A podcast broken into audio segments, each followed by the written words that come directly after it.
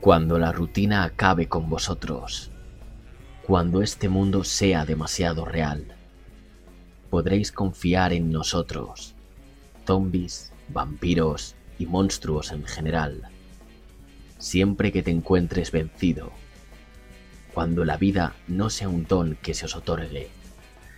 Antes de darlo todo por perdido, os alegraréis de que hayamos venido, pues aquí estaremos esperándoos pacientemente en la morgue.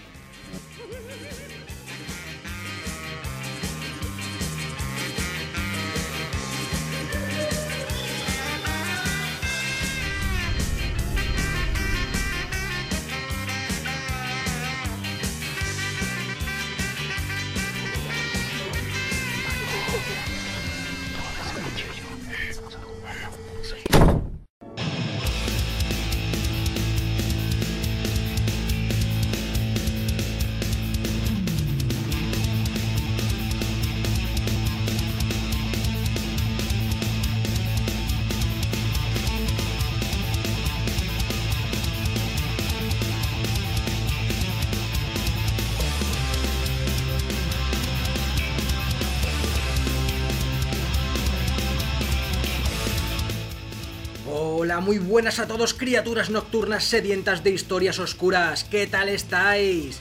Sed bienvenidos una noche más, un programa más a Radio Morgue, ese espacio creado, dedicado por y para bichos raros, como vosotros y como yo.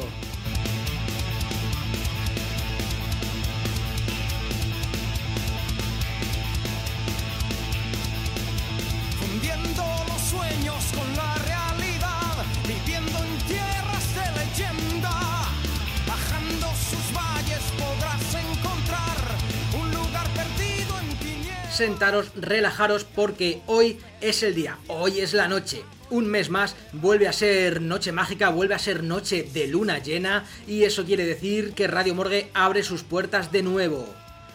El mes pasado fue de parón, bueno, de parón en cuanto a emisión de programas, ya que aquí los catalépticos de la morgue y yo pues seguimos trabajando para proporcionaros este programa, el de esta noche, con la mayor cantidad de historias, de relatos y de calidad de invitados la calidad que vosotros os merecéis y quiero deciros que de ahora en adelante pues me parece a mí que esto va a ser la, la tónica que vamos a seguir aquí, va a ser nuestra forma de trabajo. Y es que me explico, prefiero crear un programa redondo y del cual yo me sienta orgulloso y satisfecho a tener que estar siempre mirando el calendario para cumplir fechas. Así que, como digo, de ahora en adelante tengo que deciros y espero que no os lo toméis a mal que la periodicidad de Radio Morgue va a seguir siendo en noches de luna llena, pero no será todos los meses, ya que subiremos programa siempre y cuando nos haya quedado un tema redondo, siempre y cuando nosotros estemos contentos y satisfechos del programa que, hemos llevado a cabo ya bien sea por los invitados, que queremos que siempre sean los mejores, por las dramatizaciones, que nos queden tan inmersivas como nosotros queremos, o si queremos hablar de algún libro o documentarnos bien, pues hasta no habernos acabado esa lectura y haber tocado todos los palos de ese tema, pues no subiremos el programa en cuestión. Así que, y dicho de otra manera, no vamos a subir programas hasta que no tengan la calidad que vosotros os merecéis escuchar, ya que a fin de cuentas sois nuestros mayores críticos.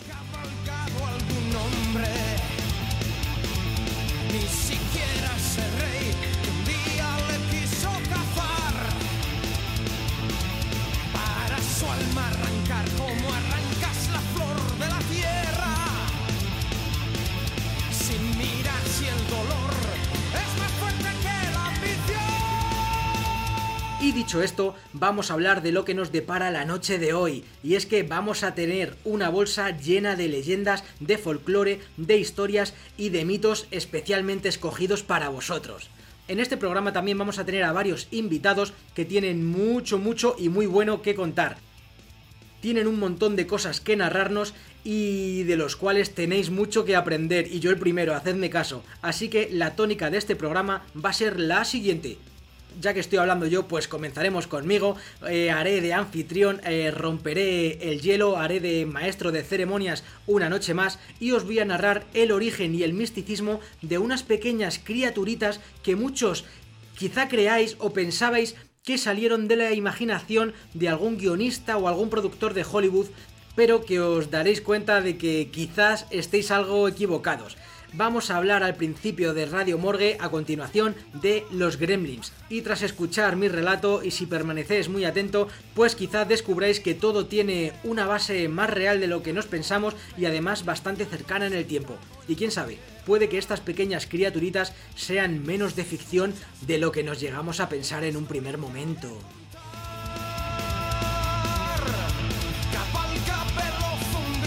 Acto seguido daremos pistoletazo al primer invitado, que viene del norte de España, más concretamente de tierras gallegas, y nos va a narrar una historia, nos va a contar unas leyendas sobre un tema que a mí particularmente me apasiona, el de las meigas gallegas. Y qué mejor que alguien de la tierra y alguien tan refutado y tan ducho en leyendas como es Antonio Ceniza para traernos este primer corte.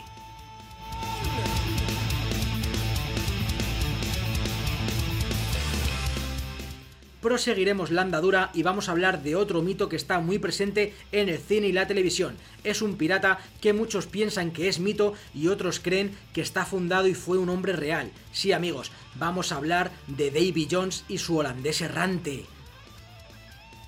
En la parte central del programa vamos a dedicarla a la entrevista que me complace en presentaros a mi amigo Alberto Hernández. Entrará por estos estudios de Radio Morgue, porque además Alberto ya sabéis que es colaborador, es cataléptico de la Morgue, pero en esta noche le vamos a traer en calidad de invitado porque viene a presentarnos su primer bebé, nos va a presentar su libro que salió el mes pasado y se llama Leyendas de Zamora. Así que muy atentos porque es una guía de viaje indispensable y esta entrevista seguro que nos va a llevar a hablar de hombres lobo, brujas o cíclopes en estas tierras riojanas.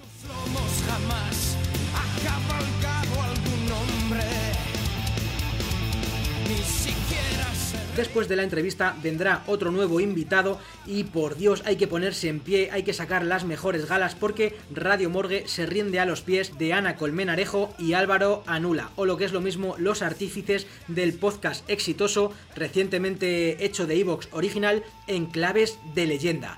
Y nos van a contar algo de su tierra salmantina, así que yo que vosotros no me lo perdería, porque es un lujo, un auténtico placer que se hayan atrevido a visitar, a cruzar el umbral y a visitar las puertas de la morgue. Y además todo ello va a estar con el sello, con su característico y exitoso estilo de narración.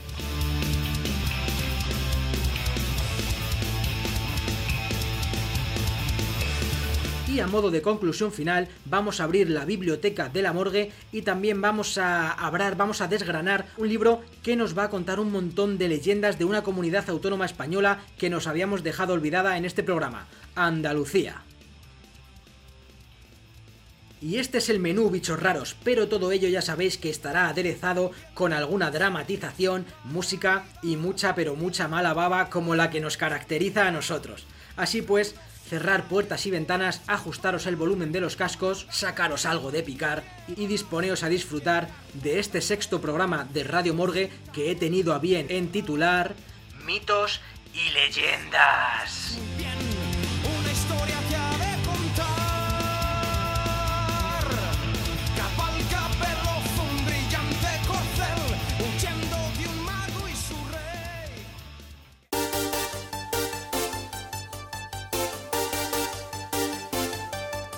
Desde lo paranormal hasta lo místico, desde lo desconocido hasta lo científico, ya estamos aquí y somos Hombres de Negro, todos los miércoles en exclusiva a las 11 de la noche en edenex.es y todos los jueves en iVoox.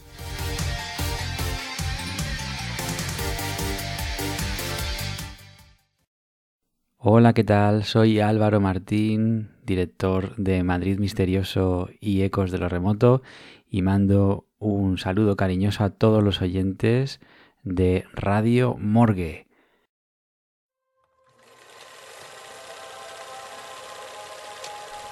Hola, muy buenas a todos amigos amantes del terror, ¿qué tal estáis? Sed bienvenidos a una historia, a un vídeo de leyendas que quizás que en el imaginario popular todos tenemos estereotipadas, pero que se basa o que data en una base real. Estoy hablando de la figura de los gremlins.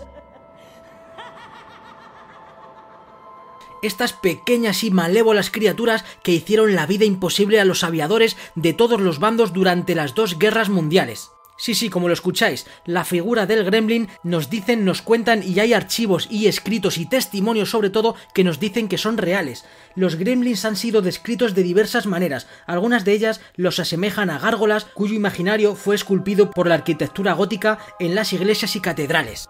Quizás el testimonio más sorprendente de la existencia de los gremlins sea el ofrecido por Charles Lindbergh, el héroe estadounidense de la aviación que en el año 1927 se convirtió en el primer hombre en cruzar el Atlántico en solitario a bordo de su avión, llamado Spirit of St. Louis no lo hizo público hasta 1953 cuando escribió por primera vez su autobiografía, pero en ella escribió cómo en la novena hora de vuelo se sintió de repente, y cito textualmente, como fuera de la realidad, y que se vio rodeado de pequeñas criaturas vaporosas que le hablaban y demostraban tener un gran conocimiento del equipamiento técnico de aquel avión. Lindbergh tuvo suerte, ya que en esta ocasión los gremlins no solo no le hicieron ninguna trastada ni ninguna faena, sino que lo mantuvieron alerta y le aseguraron que llegaría a salvo a su destino. Finalmente, Charles Lindbergh llegó de una sola pieza y con el avión en perfecto estado, pero esa historia, ese mito y esa leyenda queda ahí para alimentar el gran misterio de los gremlins. Bien, ¿estáis preparados? ¿Queréis conocer si es mito o realidad sobre estas malévolas criaturas? Pues comenzamos.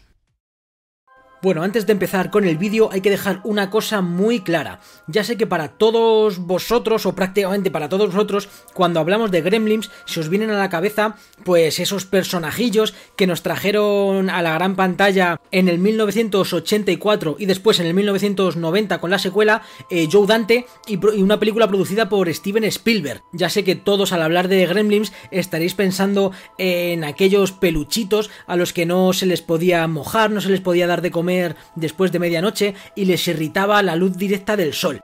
En definitiva, todos estaréis pensando en la raza de los Mogwai. Vale, pues deciros que los Mogwai no tienen ninguna relación con los gremlins y es más, los Mogwai son unos espíritus malévolos originarios del folclore chino.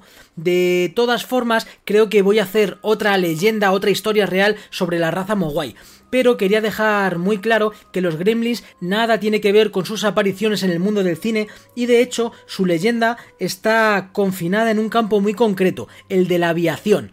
El término derivado de un antiguo vocablo inglés de gremlin sería grem o gremian, que significa irritar o molestar, molesto. Entonces comenzó a utilizarse a principios del siglo XX y se hizo enormemente popular durante las dos guerras mundiales. Y sabéis lo mejor de todo, que se popularizó en ambos bandos.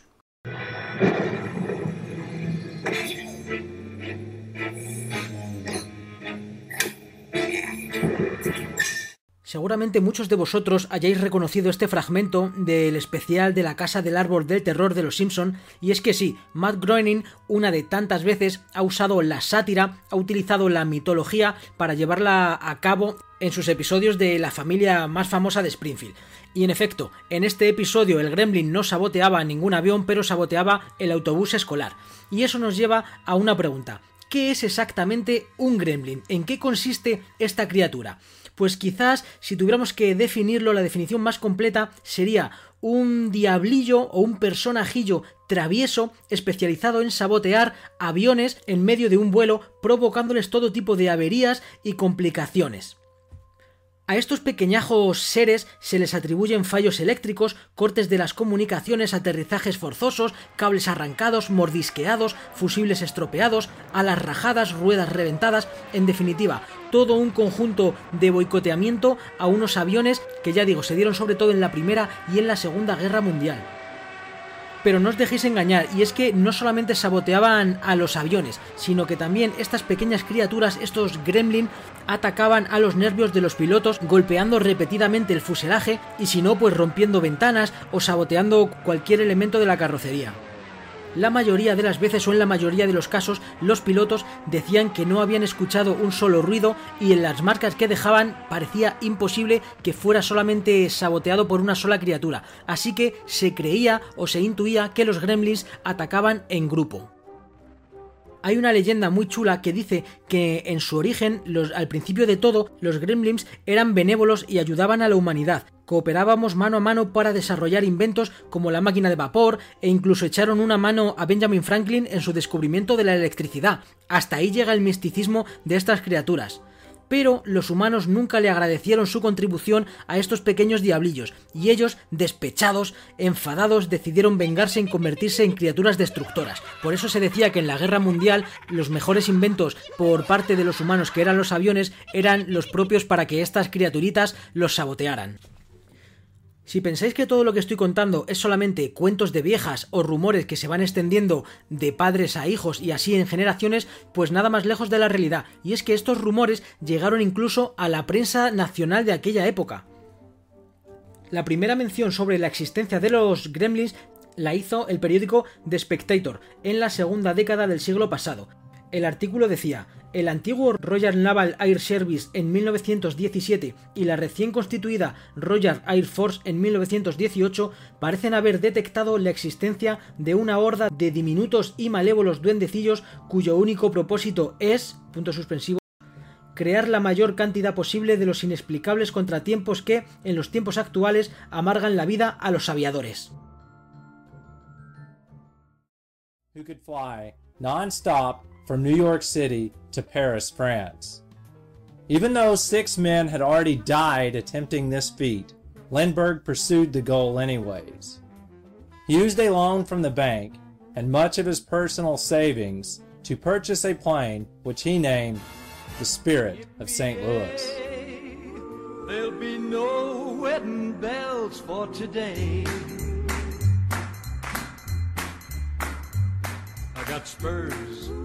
Una vez hubo salido en los periódicos, arrancamos con el pistoletazo de salida para la leyenda global. Avanzamos unos años después, en el 1923, cuando otro piloto británico cuya aeronave se estrelló en el mar declaró que el accidente había sido causado por unas pequeñas criaturas que le sabotearon el motor y se enredaron contra los controles. Fue el pistoletazo de salida, como digo, para que un innumerable número de pilotos comenzaran a contar historias similares. Se dice que para final de la década de los 20 era difícil encontrar a un aviador británico que no hubiera tenido algún encuentro por lo general problemático con los gremlins. Todas las descripciones coincidían, se podían copiar unos a otros, aunque había algunas cosas que variaban de unos testigos a otros. Algunos les daban apariencia de pequeños elfos de aspecto parecido al humano, vestidos con chaquetitas de color verde o rojo brillante, influenciados claramente por la televisión de la época. Otros estaban vestidos con sombreros de plumas y zapatos puntiagudos, y con un color de piel que podía ser verde, rosa, rojo o dorado. Otros pilotos, sin en cambio, decían que tenían un aspecto animal, cuerpo peludo, orejas largas y puntiagudas, ojos rojos y brillantes, muy similares a trolls o duendecillos. Incluso alguno se atrevió a decir que tenían piel gris y sin pelo, con apariencia de reptil y una gran boca llena de dientes afilados. La fiebre por los gremlins había comenzado en el ámbito de la aviación.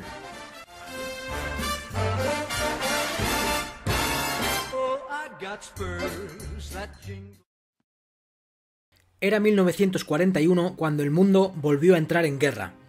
Estados Unidos entró en batalla y algunos de sus pilotos unieron fuerzas con los ingleses. Los norteamericanos comenzaron también a informar de la presencia de extrañas criaturas que jugaban con los alerones de los aviones, poniendo los vuelos en serio peligro. Era inevitable que se pensara que detrás de todo aquello estaba algún arma secreta del ejército alemán, hasta que empezaron a recibirse informes muy confidenciales que aseguraban que la aviación nazi estaba viviendo sus propias y desagradables experiencias con gremlins. ¿Sugestión? ¿Realidad? El caso es que los informes ahí estaban, y estaba claro que a la hora de hacer perrerías y gamberradas, los gremlins no tenían preferencias por uno u otro bando. Tras la guerra y cuando ya los gremlins tuvieron su nombre y se fueron haciendo muy famosos, digamos que su nombre ya fue reconocido como sinónimo de desastre, pues también comenzaron a crearse las propias aventuras de ficción con estos protagonistas. En 1943, el escritor Roald Dahl, que había servido en la RAF, escribió una novelita infantil titulada Los Gremlins, en la que nos narraba que las esposas de dichos gremlins se llamaban Fifinelas, sus hijos Widgets y sus hijas Flibbertigiberts. Ese mismo año se estrenó también el corto de animación Fuera Abajo, Conejo, que está disponible en YouTube, os dejaré abajo un enlace donde podréis encontrarlo, donde los mismísimos Bugs Bunny se enfrentaban a un gremlin que intentaba sabotear un avión de guerra. Y ahora bien, ya que sabemos todo lo acontecido, todo lo que han ocasionado los gremlins, cuál ha sido su origen y hasta dónde nos han llevado, ¿cuál creéis que es el origen real de todas estas historias? Ya a modo de conclusión, una explicación racional que se da a la presencia de los gremlins y sobre todo al saber que después de la Segunda Guerra Mundial del 45 los gremlins estas criaturas desaparecieron tan misteriosamente como habían llegado, la explicación podría estar en la deficiente presurización de las cabinas de los aviones de la época, lo que podía producir alucinaciones en los pilotos. No hay que olvidar que muchos testimonios procedían de vuelos de gran altitud, y tampoco se concibe que tantas y tantas personas mientan sobre algo parecido. La sugestión es otra explicación lógica, y la última parece indicar que los gremlins son muy convenientes porque eran unos chivos expiatorios a la hora de encontrar culpables externos de las averías o accidentes causados por un error humano. De cualquier modo, os he tratado de contar la historia real, aunque sigo estando seguro, sigo estando convencido de que para todo el mundo, cada vez que se oiga la palabra gremlin, la asociaremos con Gizmo y con la raza Mogwai de las películas. Estás escuchando Radio Morgue. Entra, la puerta está entreabierta.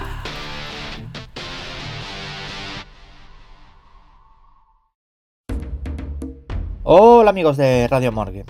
Soy Antonio Ceniza y me ha invitado el amigo y director de este fantástico programa a que os trate algo sobre leyendas. Y qué mejor que tratar algo de mi tierra, Galicia. Pues yo os quiero hablar de Meigas. Vamos a hacer una aproximación histórica y después os quiero hablar de dos leyendas, si no me extiendo demasiado.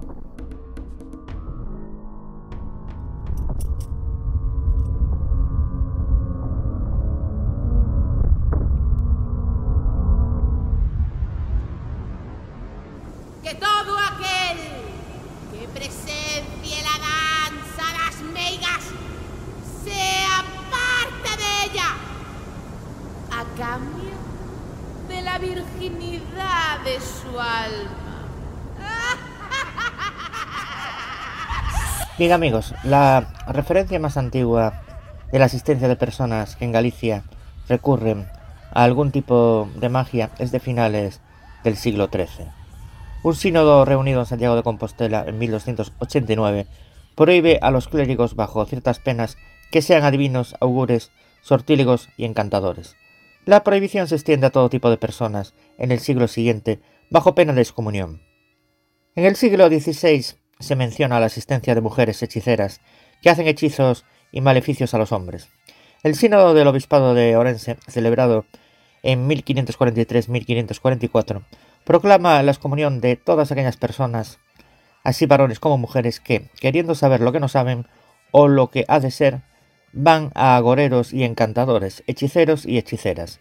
El sínodo denuncia que, al estar el santo óleo en la pila del bautismo, hechiceros y hechiceras con sacrílega temeridad y atrevimiento diabólico lo han hurtado para mezclar con sus hechizos y supersticiones erróneas. Por otro lado, ni la palabra bruxa ni la palabra meiga aparecen en la documentación de la época. El Tribunal de la Santa Inquisición Española en Santiago de Compostela, que comenzó a actuar en la segunda mitad del siglo XVI, se ocupó de los hechiceros y de las hechiceras. Los primeros casos datan de 1565, cuando se acusó a un sastre de hechicero e invocador de demonios, al que acudía la gente para preguntarle cosas futuras y escondidas, y a un ciego de ser hechicero e invocador de demonios, que llamaba en sus conjuros y prácticas a Belcebú. En un tercer caso se menciona probablemente por primera vez a las brujas, cuando un campesino, acusado de invocar a Satanás y a Barrabás, declara que le habían llevado un joven para que lo curara y que eran tres brujas las que hacían mal al muchacho.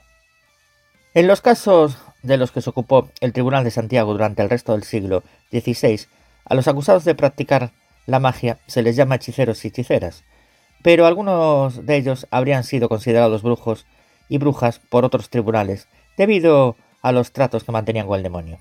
En 1579, una hechicera es interrogada y torturada por haber tenido invocaciones, tratos y cópula con el demonio. En 1582, otra hechicera e invocadora de demonios confesó el pacto que tenía con el demonio y como a veces había tenido con el acceso carnal, unas veces de día y otras de noche, y haberse ofrecido un cuerpo y ánima al demonio, ofreciéndole asimismo la sangre del dedo, o más claramente en el caso de un hechicero que iba donde andaban las brujas de noche. A finales del siglo XVI y principios del siglo XVII, estudiando las actas de los procesos de la Inquisición, se puede observar que se empieza a distinguir entre hechicera y bruja, como ha destacado Carmelo Lisón Tolosana. El concepto de hechicera se relaciona más con la manipulación de ensalmos, hierbas, nóminas, bendiciones, filtros, polvos, pelo, ropa, incienso, tierra cementerio, agua bendita, conjuros, ligar y desligar, etc. Mientras que el de bruja va adquiriendo características demoníacas, hacer el mal, vuelos y reuniones nocturnas, pacto y acceso carnal con el demonio, muerte de niños, etc. Es el caso de una mujer a la que sus vecinos le llaman bruja sin que ella lo niegue, que le gritó a uno de ellos que le había de hacer cosa que no medrase en su vida, o de otra que también es acusada por sus vecinas de que tenía fama de bruja y se lo llamaban y ella lo sufría y lo debía de ser porque habían visto cómo amenazaba a una mujer de que se había de pagar y hacer que no viese ni pudiese eh, comer y que había sucedido dentro de ocho días. Se le soltó a la amenazada mucha sangre por la boca y tuvo los ojos para perder. También la palabra bruja empieza a ser usada a nivel popular, como lo contrario a una mujer honrada y limpia moralmente. A partir de 1612, solo dos años después del proceso de las brujas de Zugarramundi en Logroño, la actividad del Tribunal de la Inquisición de Santiago se dirige más contra las brujas que contra las hechiceras. Y es precisamente en esa segunda década del siglo XVII cuando aparece la palabra meiga. Ojo a lo que voy a decir, para referirse a la bruja maléfica cuyo propósito es enmeigar, es decir, hacer el mal a las personas y los animales. En las décadas siguientes, la bruja meiga reproduce los rasgos de la idea de la bruja que predomina entonces en Europa occidental y que llega a Galicia a través de la brujería vasca. Así, en las actas del Tribunal de Santiago aparecen todas las fantasías atribuidas en Logroño a las brujas de Zugarramurdi. Respetan una jerarquía entre ellas, se untan para salir de casa y volar, reniegan de la fe y cumplen con el ósculo infame, y asimismo, después de la apostasía, tienen relación carnal con el demonio, en figura de cabrón, por sus partes traseras. Se casan con el diablo que las marca con la uña por suyas, destruyen los frutos de los campos en salidas nocturnas, matan a niños, entran en aposentos para poner hechizos a los que duermen y para consumirles la vida. Se reúnen junto a una fuente de cangas en la noche de San Juan, etc. Vamos con el concepto de meiga gallega porque es una cosa que muchas veces no lo tenéis muy claro. Según la tradición, una meiga es una mujer con conocimientos de magia y artes ocultas, además de menciñeira. Entre sus cualidades figuran la capacidad para hacer hechizos, males de ojo y adivinación. La figura de la meiga está muy arraigada en la tradición popular y se diferencia de la brucia, es decir, de la bruja, en que ésta actúa siempre con maldad, pudiendo tratar y mismo pactar con los diaños, es decir, con los diablos. La figura de la bruja o bruja se corresponde en gran medida con el arquetipo clásico de la bruja vestida de negro con sombrero cónico y su típica escoba. En cambio, la figura de la meiga se acerca mucho más a una mujer de aldea con cierta edad. La meiga rivaliza en popularidad con la propia Santa Compaña y se acerca bastante a la figura de curandera de los druidos. Expresión típica por la que se reconoce la cultura gallega es aquella de Eu non creo nas meigas, mais saben las ainas. Yo no creo en las brujas, pero a verlas las hay. Bien, queridos amigos de Radio Morgue, os he querido situar en el contexto en el que nacen las meigas y que tengáis claro la diferencia entre meiga y bruja o entre meiga y brusia, porque muchas veces se confunde. La bruja es aquella experta en el mundo sobrenatural que no solo puede averiguar quién ha echado un mal de ojo o un hechizo maléfico, sino que tiene el poder para contrarrestarlo.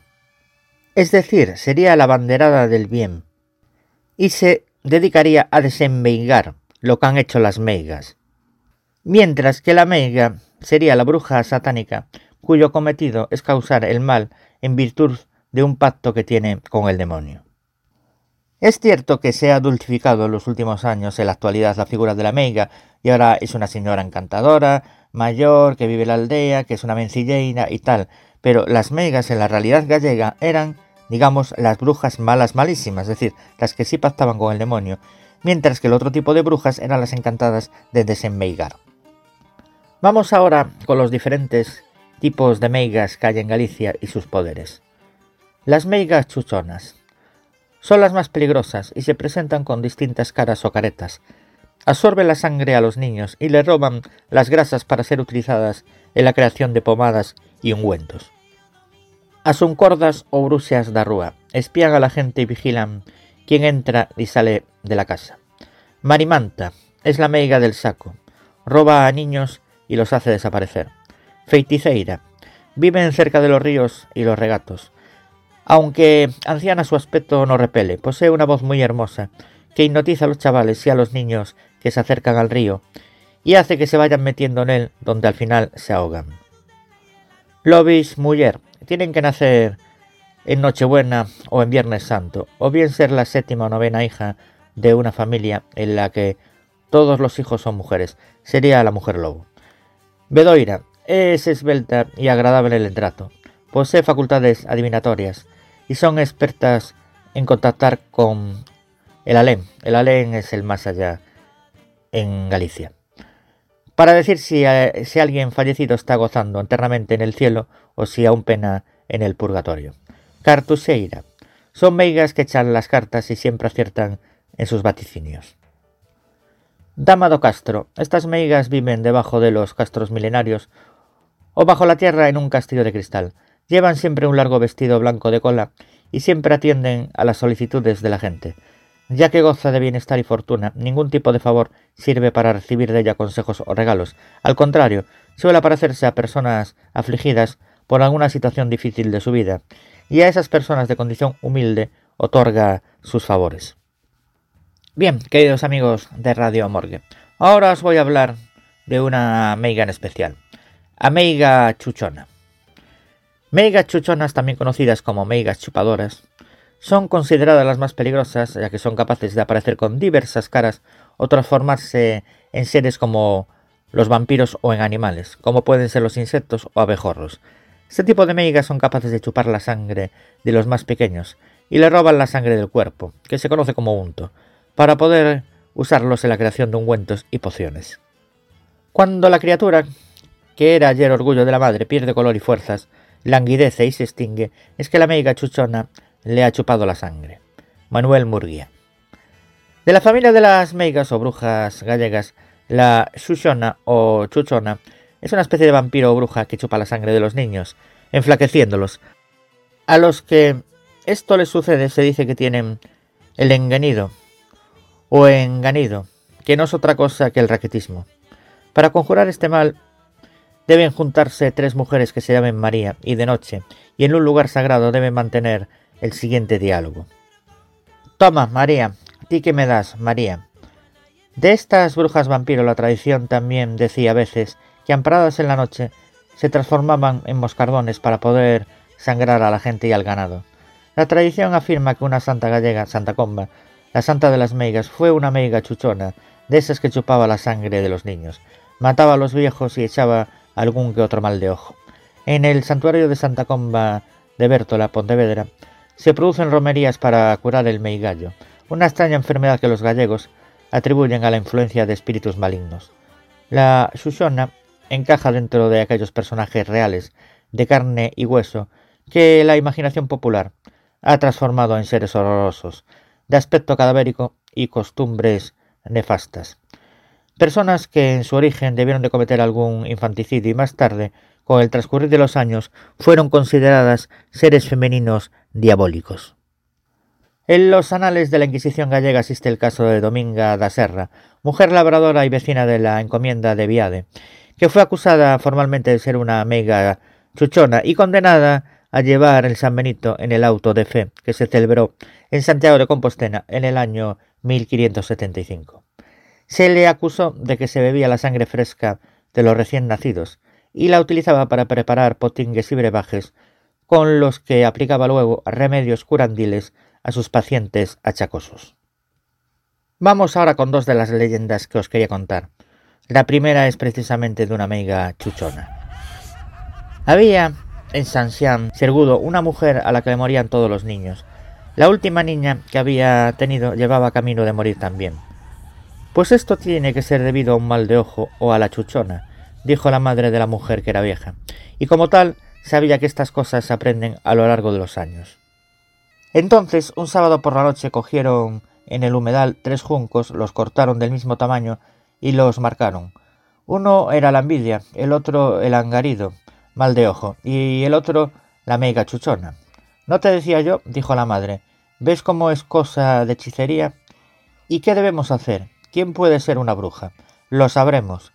Por el momento hay que ponerle a la niña una castaña de indias, un diente de ajo y una ramita de hierba de San Juan, y no dejarla sola de noche vendrá una mosca muy grande y muy negra y se posará en la cuna. Esa es la meiga chuchona, que vendrá a chuparle la sangre a tu niña. Hay que desconjurarla diciendo que San Silvestre meiga fuera, y al mismo tiempo pegarle a la mosca con una ramita de laurel. Dale sin compasión, que si la matas no se pierde nada. La mujer y su esposo esperaron sin acostarse al lado de la cuna, hasta que a medianoche vieron a la mosca. La mujer pronunció las palabras del conjuro, y al mismo tiempo el hombre con la rama de laurel golpeó a la mosca. Al día siguiente apareció muerta en su cama una vieja de Tabeyayo. Esa era la meiga chuchona que iba a chupar la sangre de los niños. Bien, amigos de Radio Morgue, vamos con la segunda leyenda e historia, que es Ameiga Aldonza de Cambas. Es una meiga del camino a Teixido, que embrujaba a los peregrinos para que no llegaran allí. Una vez embrujó a la mora Zulema y también a Saura Rosa, hija del conde de Alarcos. La dama Gelda María se enfrentó a la meiga y las desencantó. San Andrés de Teixido envió al Dolza Cambas a los infiernos. Esta historia se cuenta en un romance que se estima podría datarse en el siglo XVII. Hace muchos, muchos años, dícese que había por tierras de Cedeira una meiga de mucha nombradía llamada Aldonza Cambas, esta meiga o bruja tenía gran poder para hacer encantamientos, y como era muy envidiosa, la gente le tenía mucho miedo. Y cuéntase que, envidiando la hermosura de una joven mora que había traído consigo un hidalgo mozo, huido de Córdoba, en donde le tenían cautivo, y al cual habían ayudado a escapar, aquella muchacha, un día que dicha joven andaba por el jardín del pazo donde moraba, la meiga Aldonza la encantó, convirtiéndola en zarza. Le puso, la puso en un camino que iba hacia el santuario de San Andrés de Teixido, y aconteció que muchos de los romeros que se dirigían al, al santuario prendíanse las ropas en las espinas de la zarza y tenían que seguir su peregrinaje en figuras de lagarto, serpiente o de algo por el estilo. Un día, a fin de cumplir una promesa con el santo San Andrés, la hija del conde Saura Rosa Berengula iba con otra doncella, la dama María Selda, la cual se tenía por muy sabia.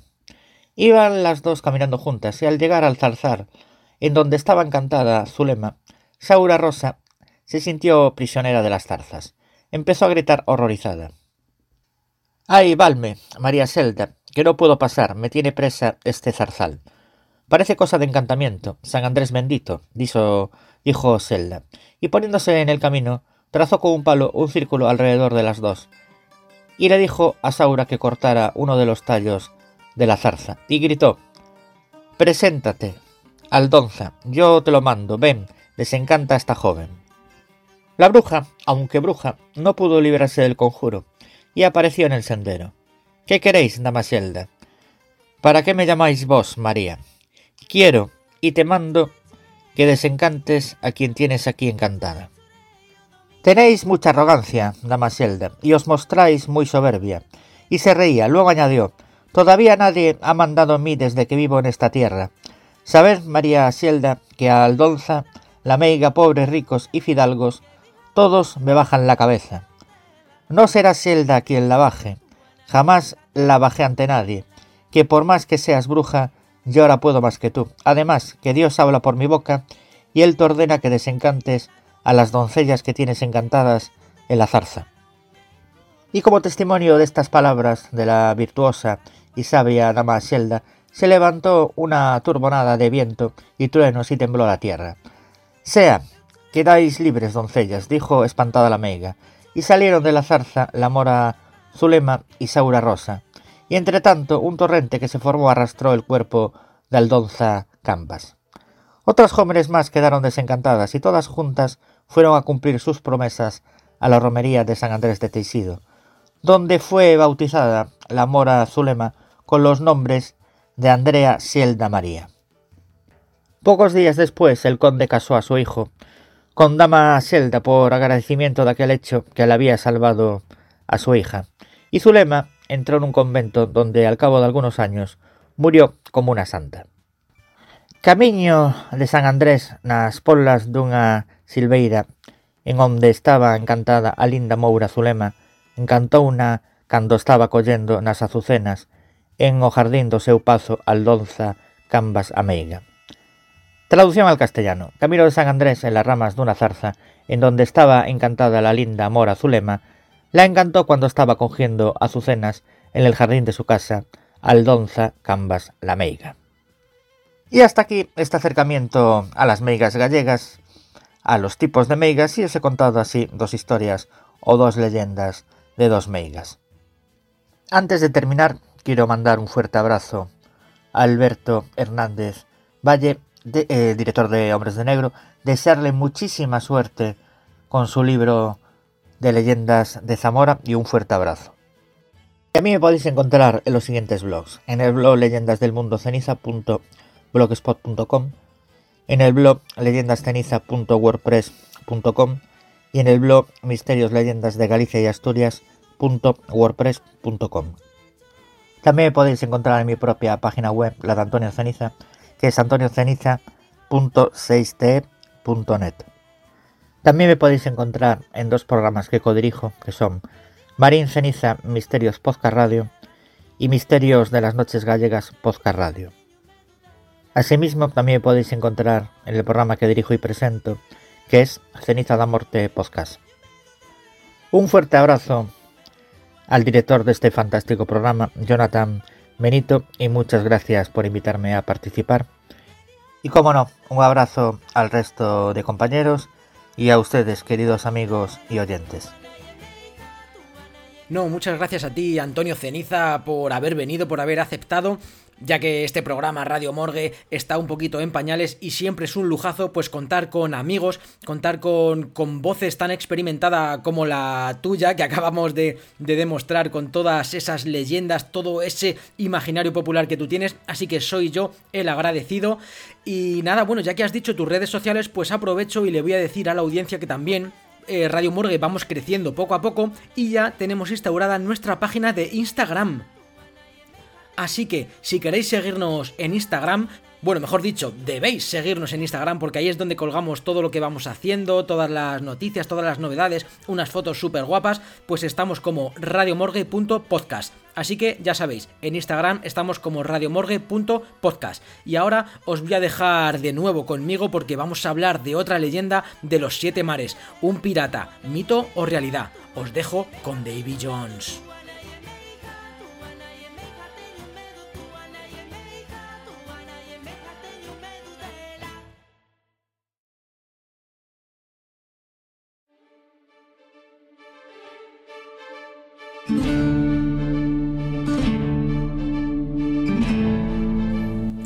Davy Jones es un espectro, un fantasma de origen anglosajón, pero en verdad de procedencia algo incierta, y alberga en su siniestra historia algunos tesoros, barcos naufragados y las almas de los marineros que se hundieron en ellos. Ya sé lo que estáis pensando. Hoy en día si hablamos de Davy Jones, todo el mundo tiene en la cabeza o le pone la imagen del personaje creado por Piratas del Caribe. Y en verdad os digo que eso no está mal, ya que fueron bastante fieles a lo que se sabe del personaje real, que tampoco es mucho, la verdad. E incluso hoy en día si buscamos Davy Jones en cualquier buscador, podremos ver que hay multitud de merchandising dedicado a su figura. Y ahora sí amigos, hablamos de la leyenda real del verdadero Davy Jones. Me estabas esperando. He sufrido un tormento, atrapada en esta sencilla apariencia, aislada del mar, de todo lo que amo, de ti. Diez años dediqué a la tarea que me encomendaste. Diez años en los que me encargué de aquellos que perecían en la mar. Y al final, cuando podíamos estar de nuevo juntos, tú no estabas allí. Bien, pues comenzamos.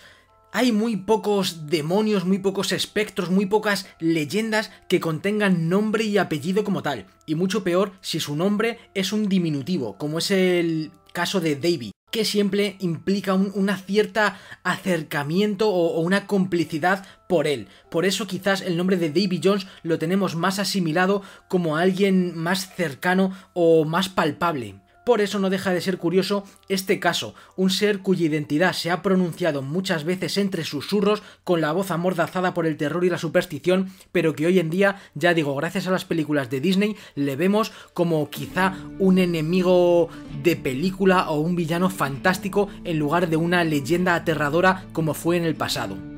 Hablar de Davy Jones entre la marinería antigua era lo mismo que anunciar la inminencia de un naufragio o un ahogamiento, era como nombrar el mar Fario.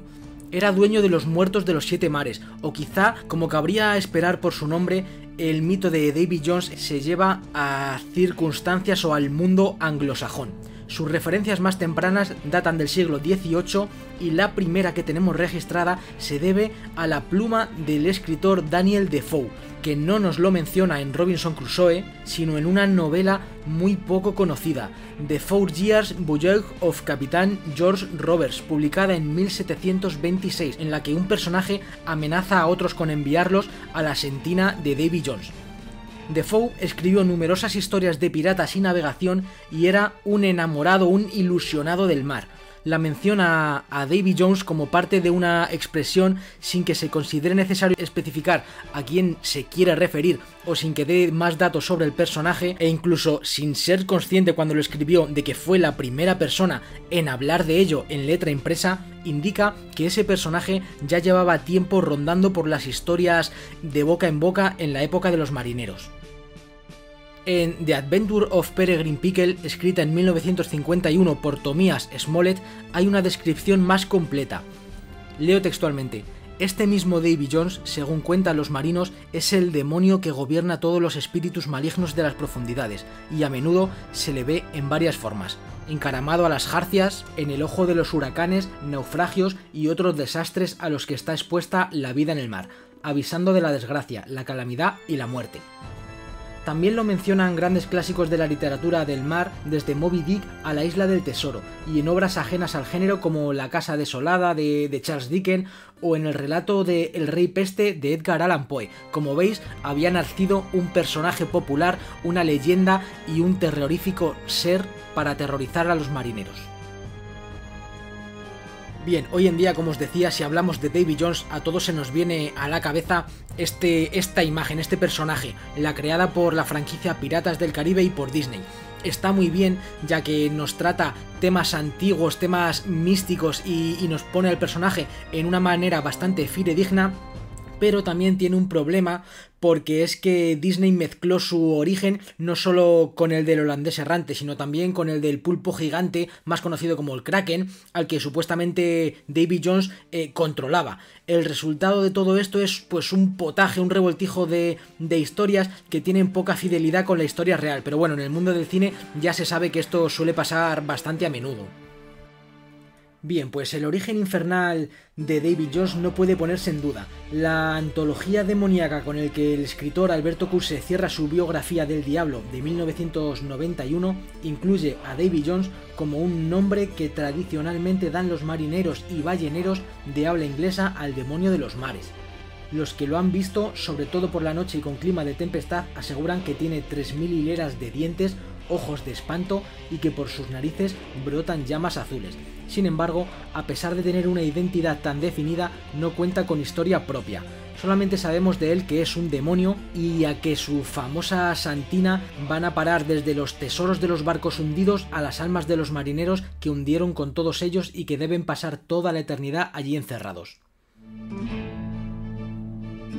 En este sentido, y si damos crédito a lo que acabo de leer, a esta demonología, Davy Jones no sería más, no sería un personaje real, no sería más que un cúmulo de, historias o de fantasías, de supersticiones mmm, manifestadas con un solo nombre. Pero bueno, incluso así, Davy Jones tuvo de tener un origen, y aquí hay varias versiones. La que parece más plausible o más obvia habla de un pirata auténtico que se llamaba precisamente David Jones, cuyas actividades en el Océano Índico eh, datan o hay registros de ellas de la década de 1630, pero cabe decir en su contra que nunca se hizo lo bastante popular o lo bastante famoso, lo bastante célebre como para que se hiciera surgir o para que se formara una leyenda. Otras fuentes nos aseguran que Davy Jones es el dueño o fue el dueño de una taberna a la que acudían marineros, los que emborrachaba hasta hacerles perder el sentido y luego los encerraba en la bodega. Cuando estos borrachos despertaban se encontraban a bordo de un barco pirata al que el tabernero los había vendido como tripulación forzosa. Al final tuvo que echar el cierre de la taberna y Davy Jones se convirtió él mismo en pirata tras robar un buque en el puerto y atracar otros barcos en el Atlántico. Se dice también que decapitaba o ahogaba a todas las tripulaciones que capturaba. Algunas versiones más truculentas aseguran que vendió su alma al diablo. Hay otras hipótesis que parecen ya más cogidas de puntillas o cogidas por los pelos, como la que le sitúan luchando junto a Nelson en la batalla de Trafalgar, o aquellos que sostienen que el nombre de Davy Jones es bíblico y es el nombre de Jonás y que en realidad se trata del famoso pasajero de la ballena, a quien su tripulación arrojó por la borda como un castigo de Dios por su desobediencia. También hay teorías o leyendas que lo sitúan o lo relacionan con el holandés errante. No tiene mucho sentido, pero bueno, como hemos visto antes, Disney pilló de ahí para hacer su película, ya que el origen de, este marino fantasma está bien documentado, el del holandés errante me, me, refiero, incluso su nombre, Hendrik van der Decken. Como último, la variante holandesa de Davy Jones asegura que este juró surcar los mares para siempre, aunque eso signifique navegar hasta nuestro juicio final, y que por eso fue condenado a vagar eternamente por las aguas algunos barcos militares ingleses lo incluyeron en la celebración que se organiza cuando se cruza la línea del Ecuador. Es una fiesta que consiste en que la noche anterior al paso un miembro de la tripulación es disfrazado de Davy Jones, esto se sigue haciendo actualmente, ¿vale? Un miembro es disfrazado de Davy Jones y se muestra ante el capitán con una carta de Neptuno donde reclama la presencia al día siguiente de los marineros que cruzan la línea por vez primera. Bien, pues esto es una fiesta, es una tradición y se usa el nombre y la figura de Davy Jones como símbolo.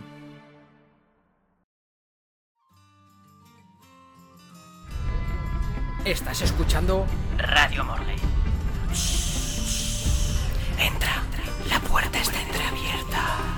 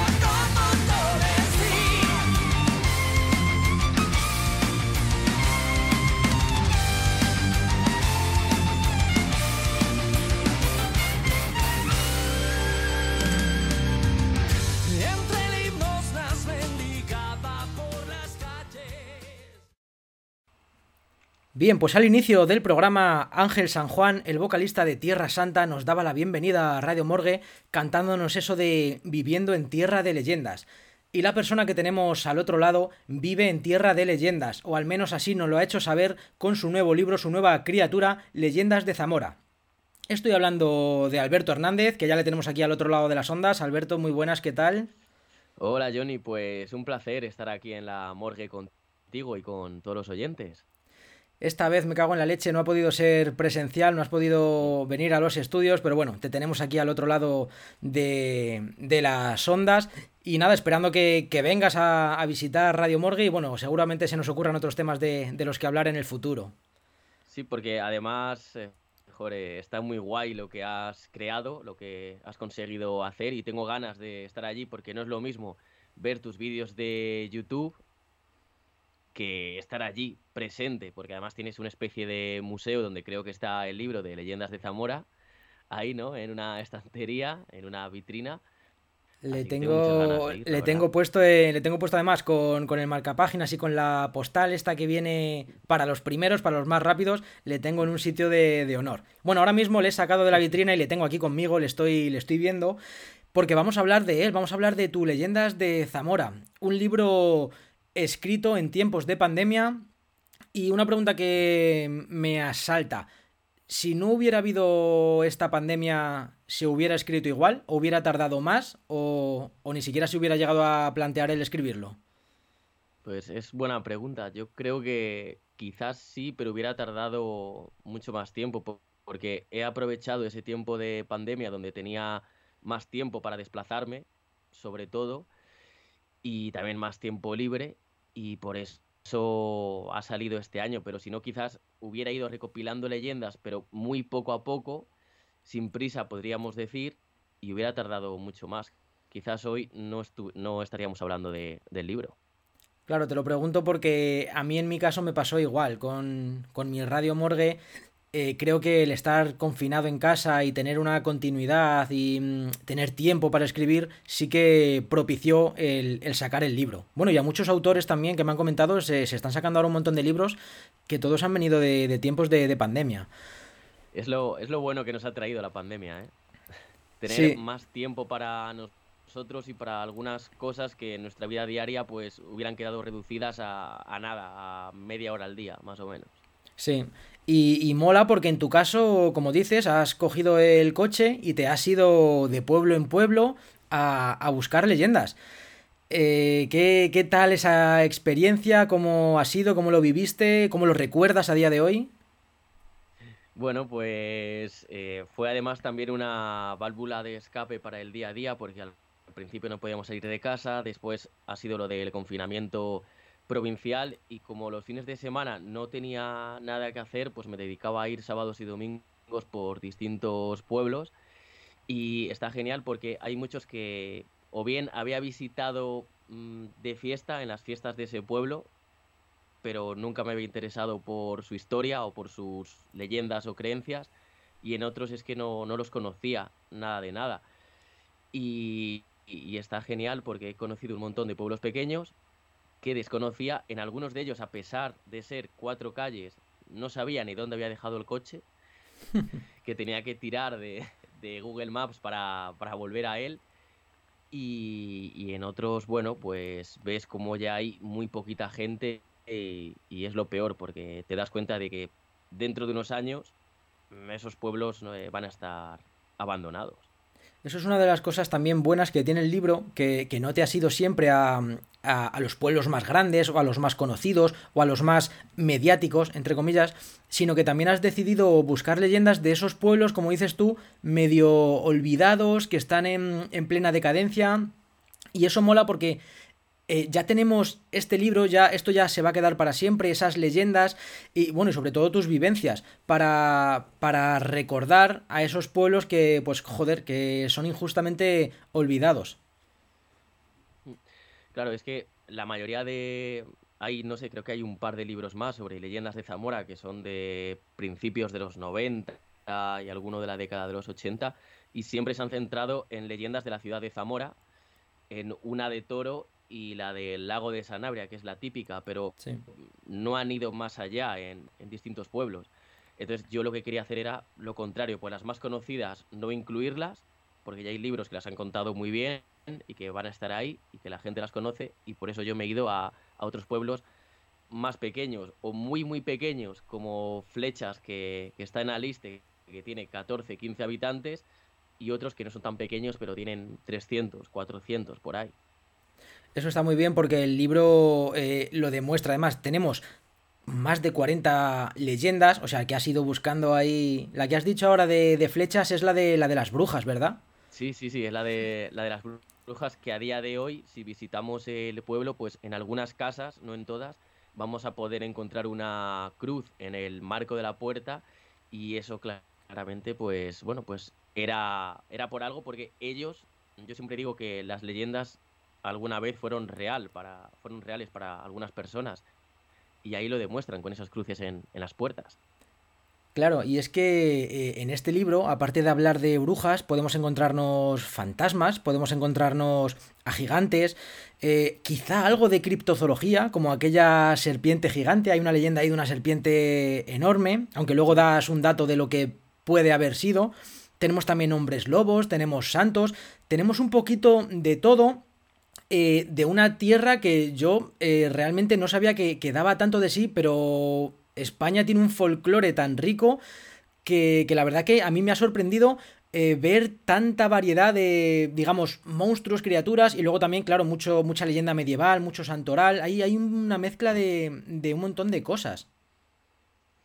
Sí, yo al principio es que las que conocía, que eran las más típicas de Zamora, siempre tenían que ver con, con vírgenes, sobre todo eh, la Virgen del Tránsito, la Virgen de la Iniesta, el Motín de la Trucha.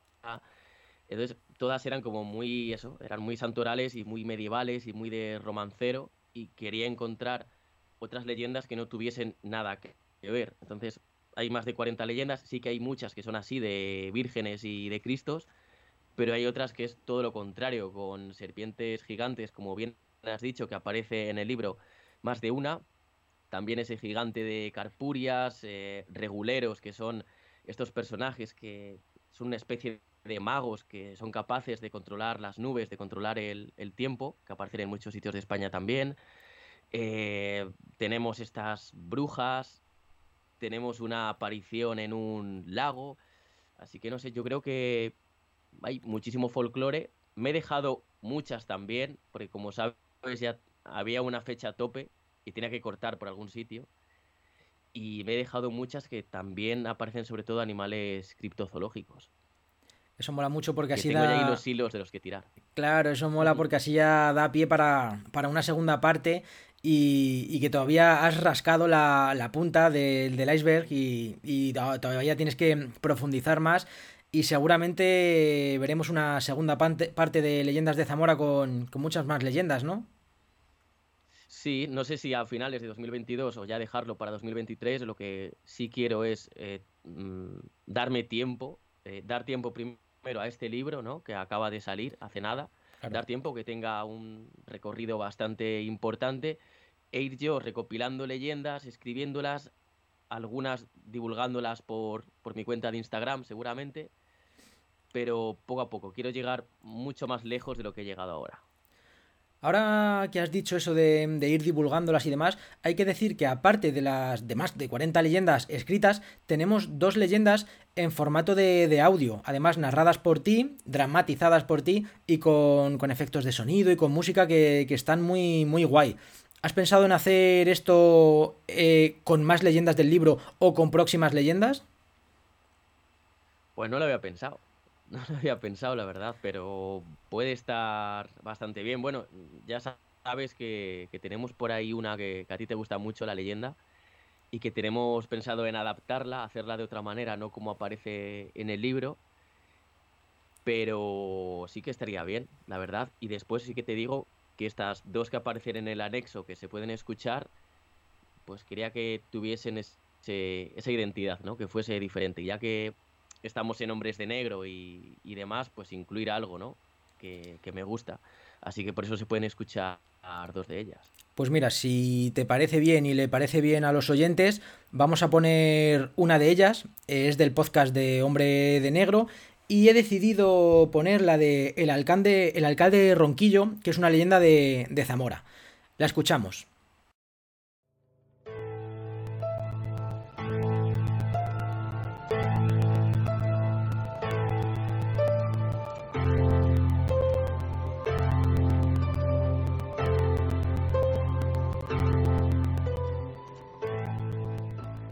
Después de Villalar, los comuneros fueron perseguidos sin tregua por los imperiales y acosados en sus refugios para ser entregados a la justicia.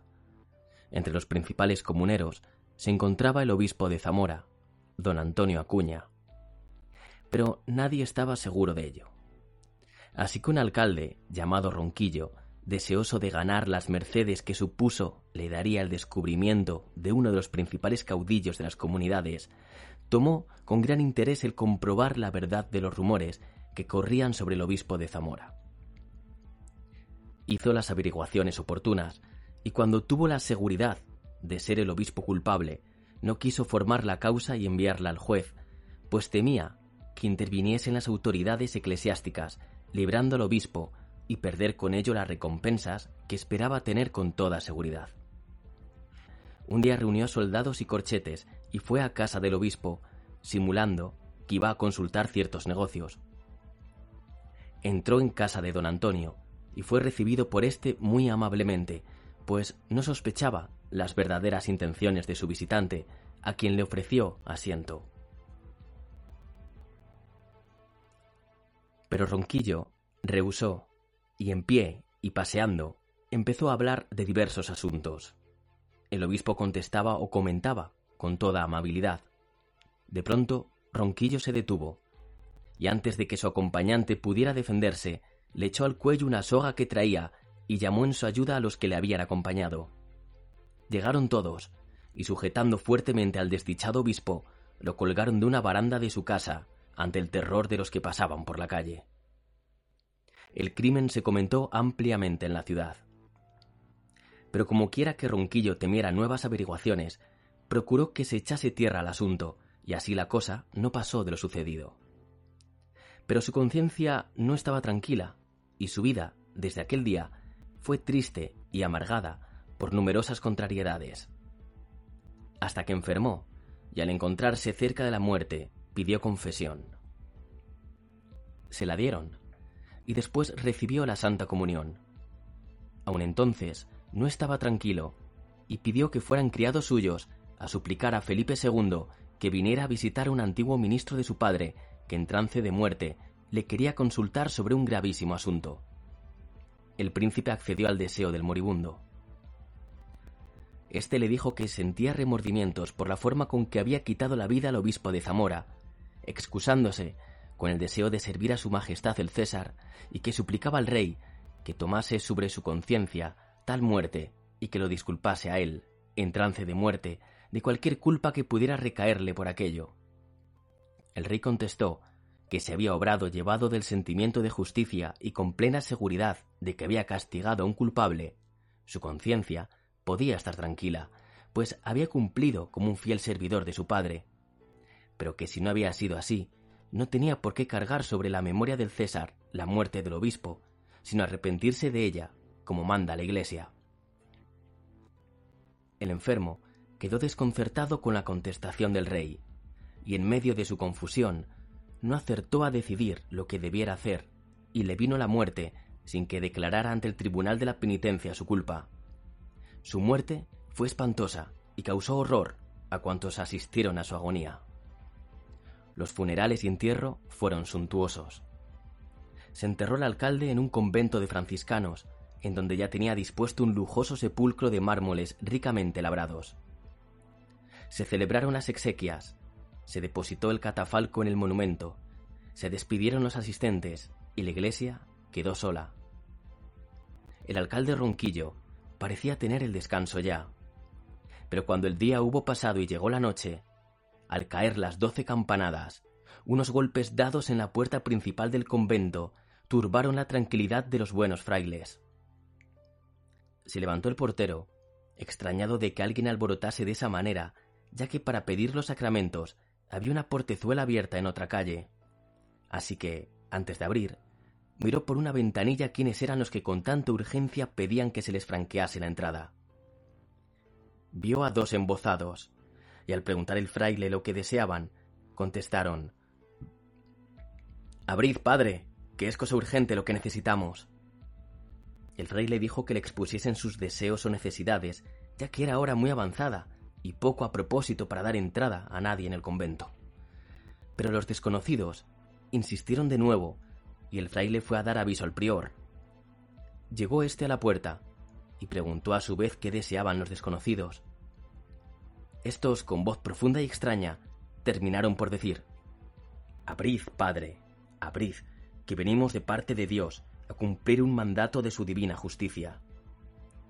El prior y los frailes, que a su lado estaban, tuvieron un gran temor de lo que decían los tales hombres. Veían que un hecho sobrenatural ofrecíase a su vista y tuvieron miedo de que fuese por alguno de ellos.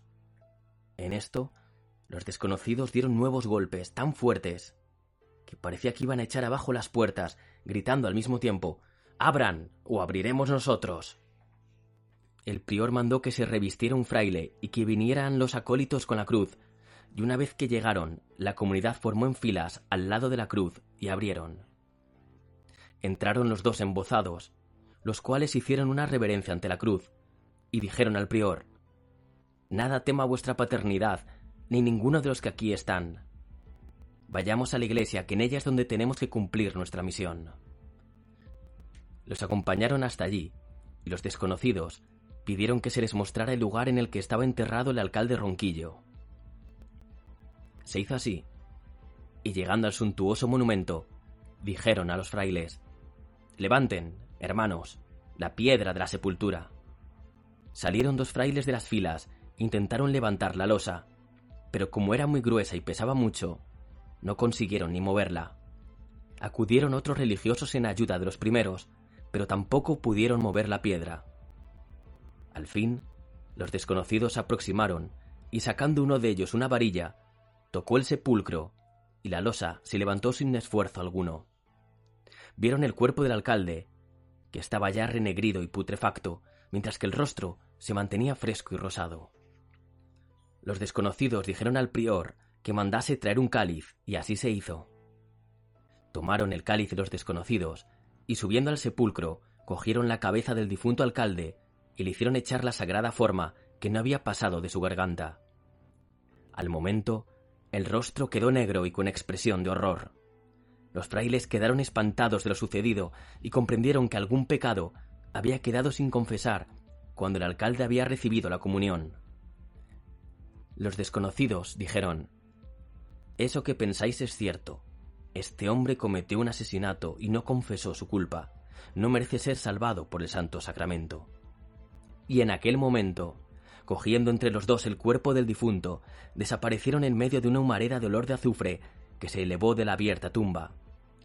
Cuando el apestante humo se desvaneció, nadie había en el templo sino los frailes, que cayeron de rodillas, alabando al Señor.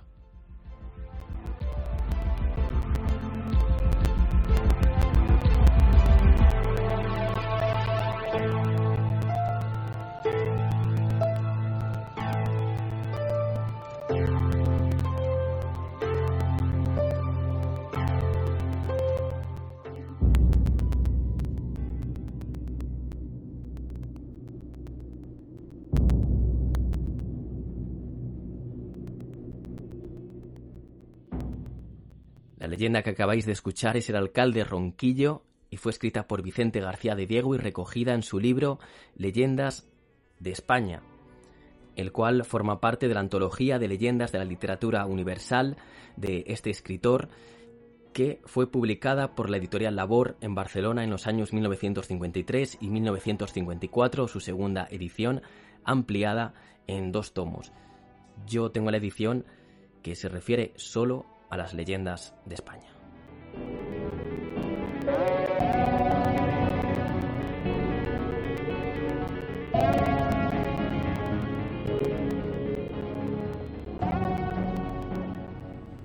Wow, vaya leyenda. Eh, le da otro, otro trasfondo escucharte hablar y también porque la leyenda se las trae, es, es macabra, ¿eh? es una leyenda un poquito, un poquito gore, fantasmal, es un poquito dura.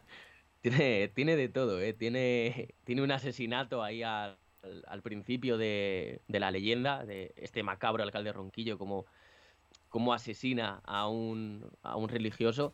Y después ese final con esos misteriosos personajes eh, que no se sabe muy bien quiénes son, eh, son fantasmales y, y, todo lo que allí ocurre. Yo la estaba escuchando cuando ya la escuché y me recordaba un poquito también a historias para, para no dormir, con ese desenterramiento, eh, yo me metí en situación. La verdad es que está muy guay, por eso te preguntaba que si ibas a narrar más historias, porque creo que le da un plus al libro, aparte de leerte algunas, escuchar otras, creo que le da una versatilidad que está muy, muy guay. Mm. Nah, sí, yo creo que está bastante bien, porque en algunas sí que te lo puedes imaginar tú lo que está sucediendo mientras vas leyendo la, la leyenda, pero en otras como esta, que es súper macabra, truculenta, sí que está bien meterte de lleno con, con la ambientación, ¿no? Que, nos permite por los efectos de sonido, la música, la voz, escucharla de noche, eh, le da otra dimensión a esto. Bueno, pues yo te voy a decir mi lista, yo creo, o mi, mi, top de leyendas favoritas del libro y luego te voy a pedir que tú me digas el tuyo, aunque sé que es difícil porque son todas tuyas, todas creadas por ti, pero, pero bueno, yo mis favoritas son El abraza mozas, como ya te comenté, eh, El hombre lobo, lobo de, de Abedillo de Sanabria y creo que El príncipe y el mendigo. Ese sería mi, mi top 3 de tu libro. Mm muy interesante la del abrazamozas. Bueno, si quieres te digo mi top o. Dime tu o top. Y... de abrazamozas. Dime tu top y ahora hablamos de, de ellas. Pues a mí, bueno, yo creo que me quedaría la primera con el hombre lobo de, de Abedillo. Porque imagínate, ¿no? Ir por estas tierras hace 200 años y, y pensar que por allí podría haber hombres lobo. Bueno, quizás si ahora volvemos, si ahora vamos a este sitio, también lo pensemos. El hombre lobo de Abedillo me ha gustado también. Eh, pondría en el top 3 las brujas de flechas. flechas. Y después me quedaría probablemente con, con, la luz del lago en Galende, también en la comarca de Sanabria. Muy guay. Pues vamos a hablar, si quieres, de, de la brazamozas, ya que es una de, de, mis predilectas. Ya antes de que estuviera el libro, cuando me mandaste el primer manuscrito, Además me acuerdo exactamente que lo leí en la calle, estaba en la calle y era de noche, estaba paseando al perro.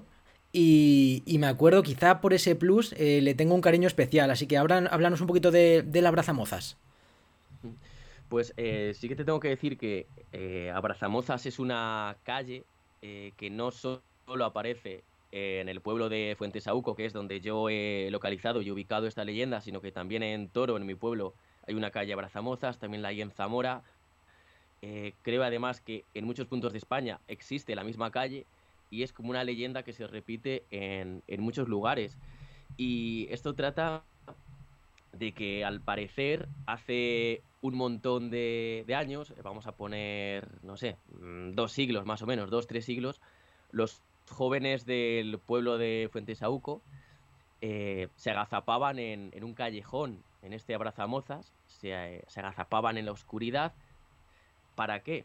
Pues para que cuando las muchachas pasaran por allí, ellos eh, abrazarlas. Abrazarlas. sí, sí, fíjate, fíjate que, qué ideas, ¿no? Que, que, ahora estaría, bueno, está súper mal visto eso, claro. Bueno, pues lo que ellos hacían era eso, eh, esperar agazapados a que pasara una muchacha del pueblo y, y abrazarla. Entonces, eh, un día, una noche, una chica muy guapa, eh, muy bella, paseaba por, por este callejón eh, y uno de estos jóvenes la intentó abrazar y ella le, regateó. Él la seguía persiguiendo porque quería abrazarla, ella seguía diciendo que no, que no, eh, dándole largas y le dijo esta chica que si la abrazaba pues iba a correr un, un gran peligro. Él se armó de valor, como no, y le dijo que, que no pasaba nada, que, que, que asumía ese, ese, riesgo.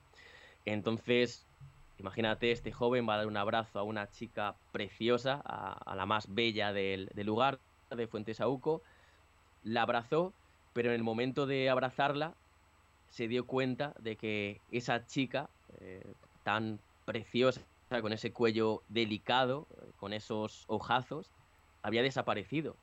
Y notó el, el frío de unos huesos eh, que rodeaban sus brazos, eh, cómo había una calavera en vez de cara, cómo no había ojos, sino que había unas cuencas vacías y que debajo de la túnica de la chica tan solo había un, esqueleto.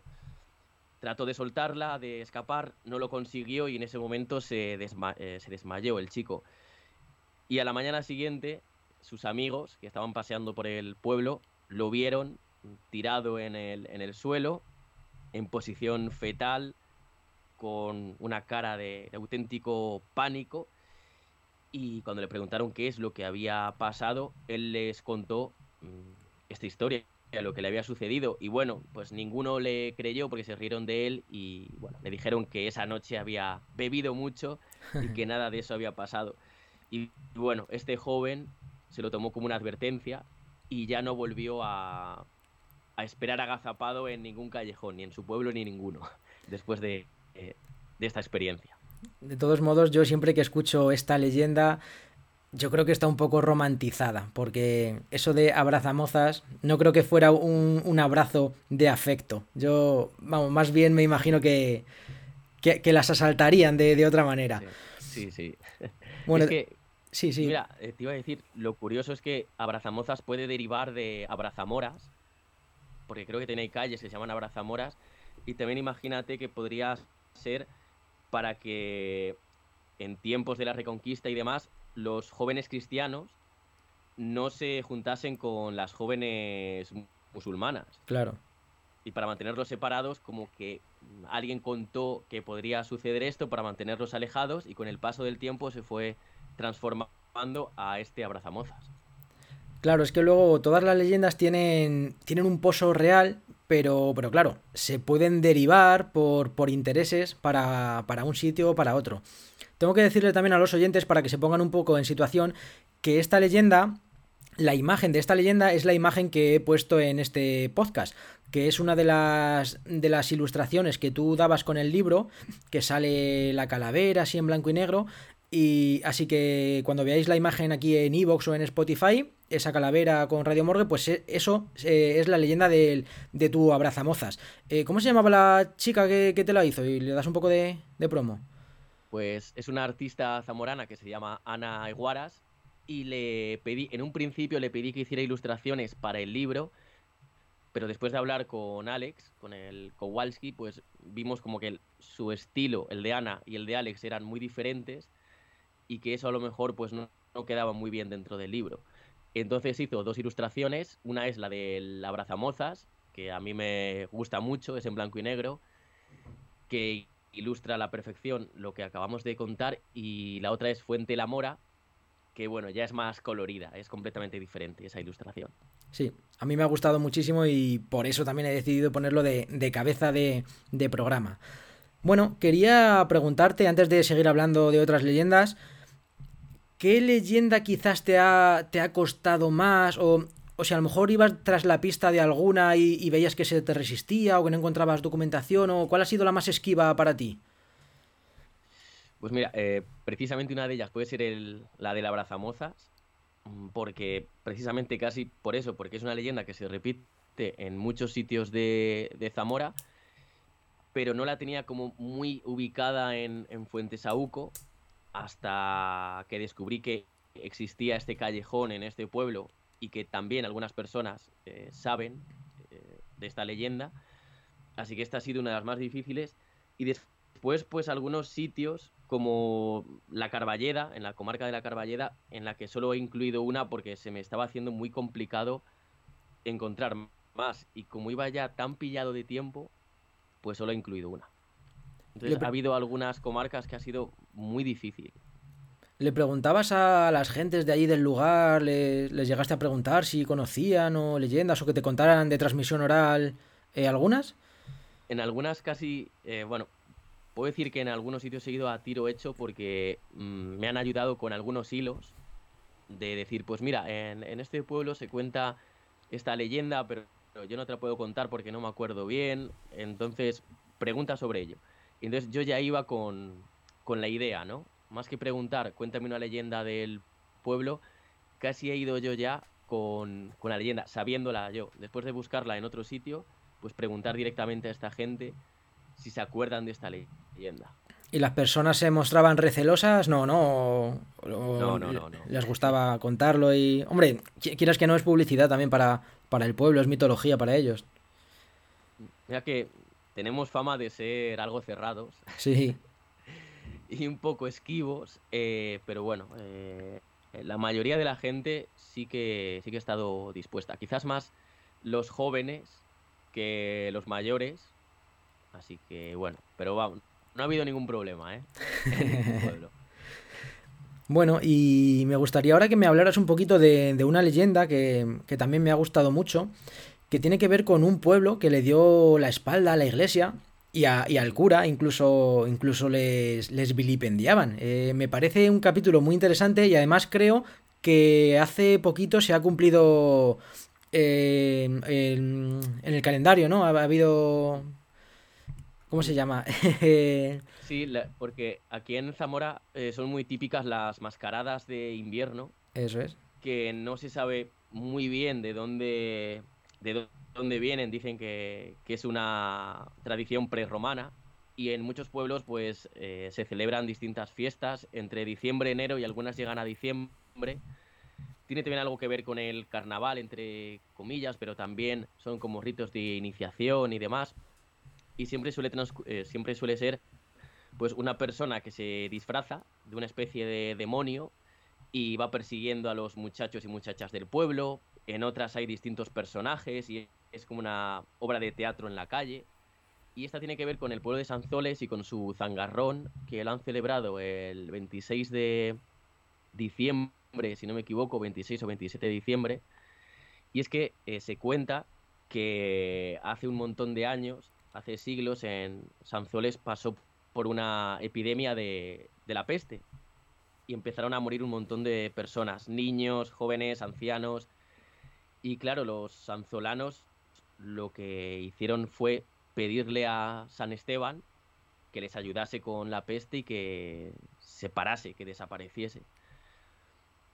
Y la cosa es que seguía.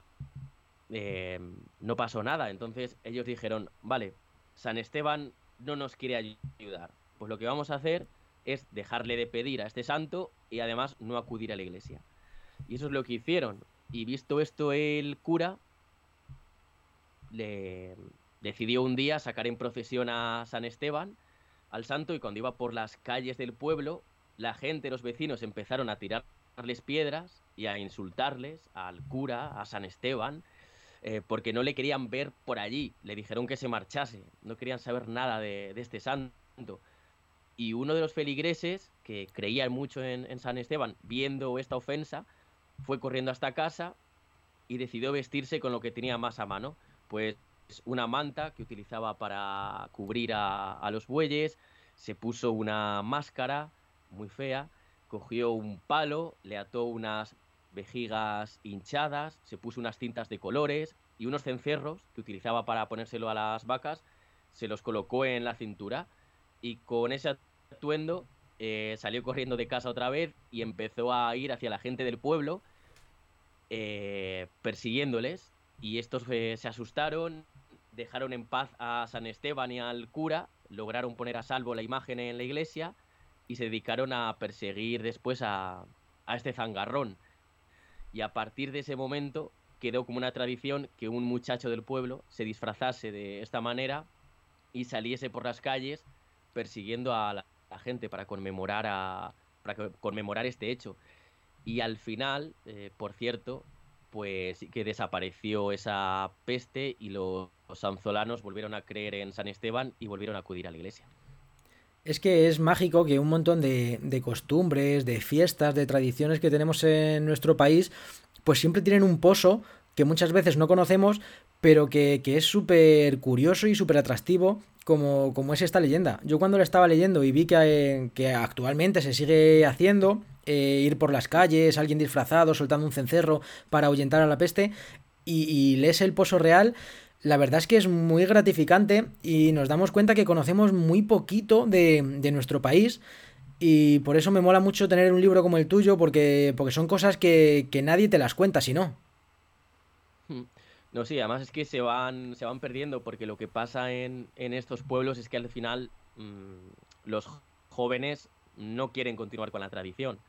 Entonces, en algunos sitios es muy difícil que se sigan haciendo, pero bueno, sí que tienen cierta fama en Zamora, incluso viene gente de fuera de la provincia para, para estar ahí y para ver en primera persona Mm, esta tradición.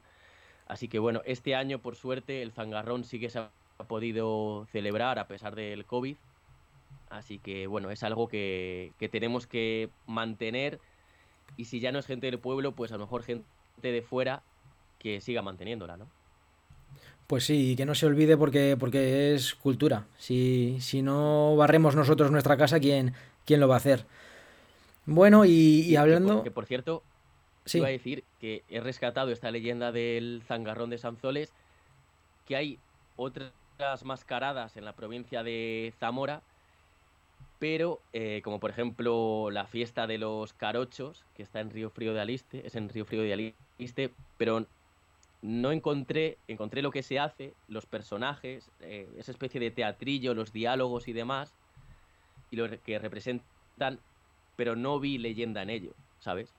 Entonces, por eso algunas mascaradas no las he incluido, pero me lo quedo apuntado para quizás un segundo libro rescatar las distintas mascaradas que hay en la provincia de Zamora. Hay que seguir tirando de, de esos hilos. Mm. Sí, sí.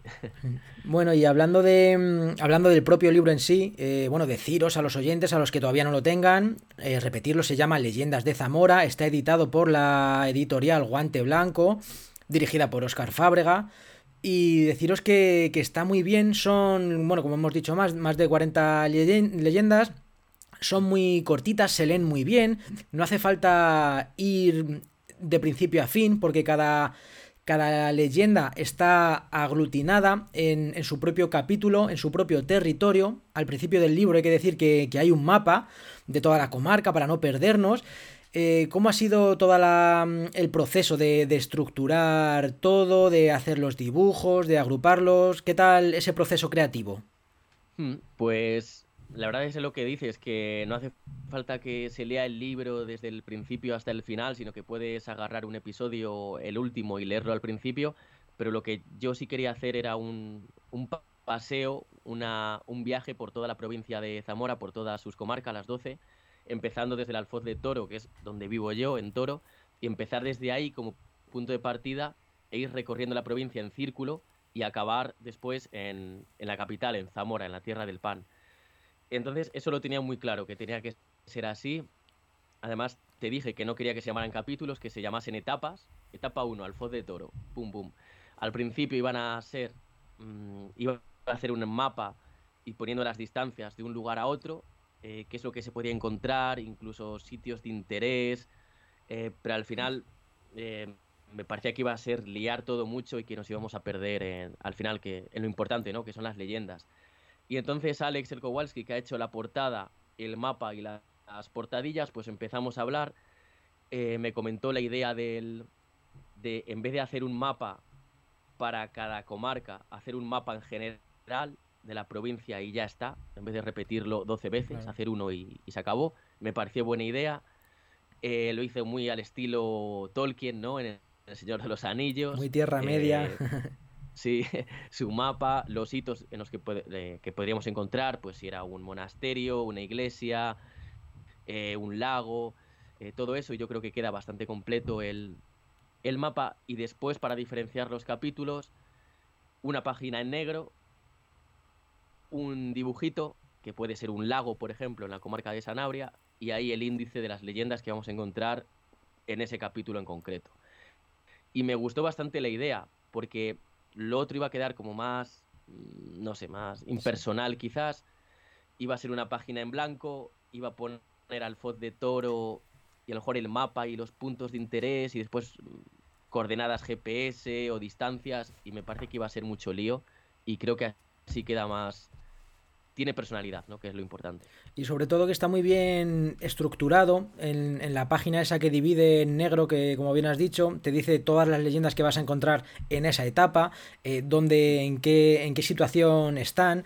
Así que yo lo veo muy, muy bien organizado. Y yo hay una de las cosas que, tengo pendiente, se lo dije al Kowalski cuando le entrevisté, y es cogerme este libro del bajo del brazo y irme recorriendo las mismas comarcas que te has recorrido tú y, hacerme un, un tic, una palomita en cada capítulo porque me gustaría eh, visitarlas todas, porque tú además incluyes fotos hechas por ti de cada leyenda.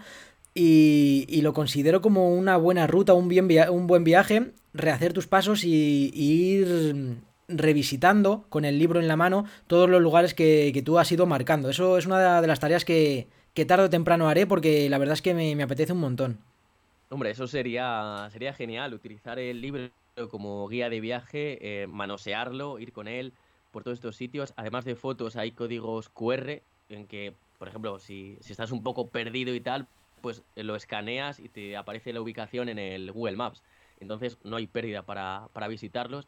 Y yo creo que estaría muy bien hacer este otro tipo de, de, de turismo, que es la cara B de los, de los sitios, y visitar lugares que habitualmente no harías, porque irte a un pueblo de 20 habitantes sería muy difícil. Pero ahora con el libro sí que lo vas, sí que lo vas a visitar y, le vas a dar una nueva vida al libro y una nueva vida al sitio también. Y ese es uno de los objetivos, que la gente, no solo de la provincia de Zamora, sino de fuera, pues viajéis, vengáis y visitéis eh, los lugares de, de las leyendas. Pues muy, inter muy, interesante este, este libro, este Leyendas de, de, Zamora, de la editorial Guante Blanco. Y bueno, pues ya para terminar, dinos cómo podemos encontrar el libro, cómo podemos encontrarte a ti. Y bueno, si nos quieres hablar de alguna leyenda ya a modo de conclusión. Bueno, pues para adquirir el libro, pues me podéis contactar directamente a mí en Instagram, que es alberto barra baja hdez13. Ahí sería la, la forma más rápida. También podéis visitar la web de la editorial Guante Blanco, que ahí lo vais a poder adquirir también. Y si no, bueno, pues eh, por medio de ti también, si no, que alguien de tus oyentes eh, se comunique contigo y tú me lo dices y ya nos ponemos de acuerdo para hacer el trasvase del libro, sí. el envío del libro. Y, y estas serían, mm, bueno, es que el correo electrónico es un poco más coñazo, entonces de momento solo Instagram o que se pongan en contacto contigo o la web de la editorial Guante Blanco. Y sí que, bueno, tengo que decir que el prólogo es tuyo, que no lo hemos dicho. Sí, no lo hemos contado. no lo hemos contado, que tú has hecho el, el prólogo que, que, está muy bien, es muy bonito y resalta lo que es la, la vieja Castilla. Anda, y... pelota. sí, sí. no, hombre. Una llave y una lupa, además se titula. Así que no os lo paséis por alto el prólogo, que hay que leerlo sí o sí. Y nada, para acabar, sí que te quería decir que se incluye. Esto sí que es nuevo, no aparece en ningún libro, porque además la he hecho yo desde cero, esta leyenda, se podría decir. Y es la de los fantasmas de Salto de Castro. Es la leyenda contemporánea que aparece y es más una leyenda urbana y lo que podríamos llamar un folclore en gestación, porque es un lugar, es un pueblo que está abandonado desde el año 1989, Salto de Castro, eh, que allí suele acudir la gente para hacer sesiones de fotos y demás historias, pero claro, eh, eh, cuando visitas un lugar abandonado siempre crees que va a haber algo. Y a mí me han hablado desde hace años de que en este pueblo ocurren cosas. Yo he estado un par de veces, he, recogido testimonios y mi propia experiencia del lugar y lo he incluido en el libro.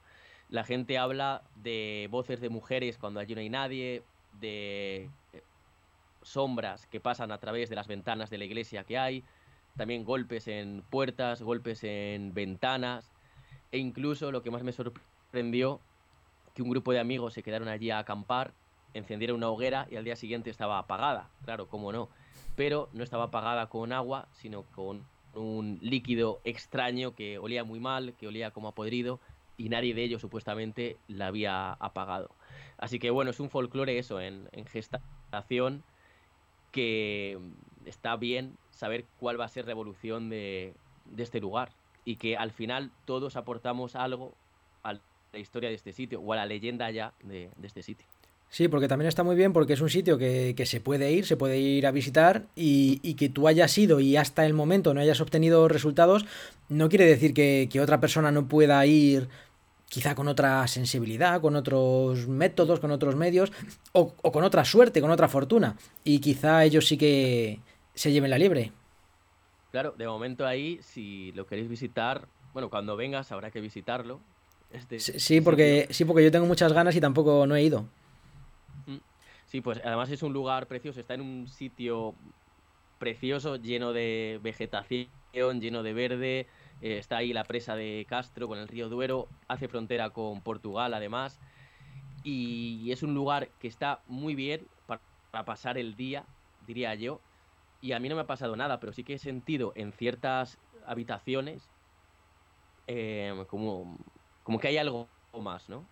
Que tú no ves, pero siempre estás con la, con la cosa, con la sugestión de aquí me voy a encontrar algo, aquí me voy a encontrar algo.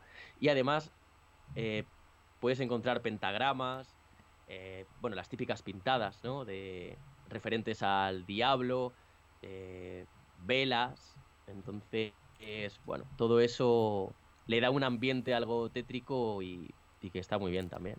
Sí, todo influye para, para crear ahí un, un ambientillo guay. Bueno, pues me ha gustado mucho hablar contigo. Me ha gustado mucho reseñar tu, tu libro, traer algunas leyendas a, a, los oyentes. Ya sabéis que podéis comprarlo si, si os interesa más. Y vamos a seguir con el programa porque vamos a seguir hablando con otros invitados que también tienen leyendas que contarnos, nacionales e internacionales. Así que un poquito de, de música Seguimos con el programa y muchas gracias Alberto por haber tenido este ratito de, de, hablar con nosotros aquí en Radio Morgue, que también es tu casa porque tú eres uno de los catalépticos de la morgue. Sí, muchas gracias Johnny por, por dar bola a Leyendas de Zamora, por el, el, prólogo y bueno, y también por dejarme formar parte de, de esta Radio Morgue tan especial. Las puertas siempre están entreabiertas. Nos vemos.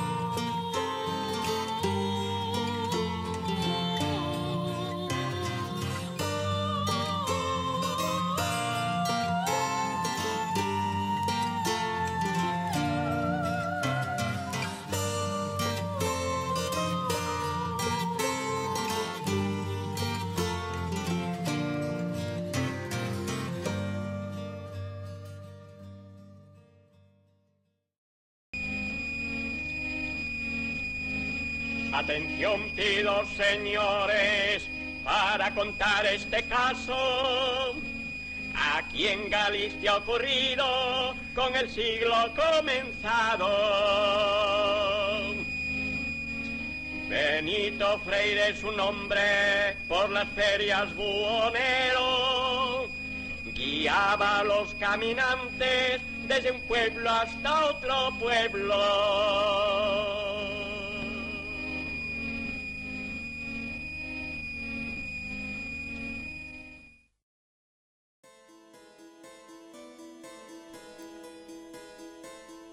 Continuamos con mitos y leyendas cuando ya hemos pasado el velo que nos separa de la medianoche, ya estamos entrados directamente en la hora bruja. Desde el estudio, desde el ventanal que tengo aquí en Radio Morgue puedo ver cómo brilla la luna llena y creo que es un buen momento para cambiar de tercio, para dejar atrás todas estas leyendas, esta mitología de España que nos ha traído Alberto Hernández y vamos a cruzar el charco. Si me lo permitís y si os apetece, creo que vamos a hablar un poquito de leyendas y folclore mexicanas, más concretamente de la ciudad de Tijuana.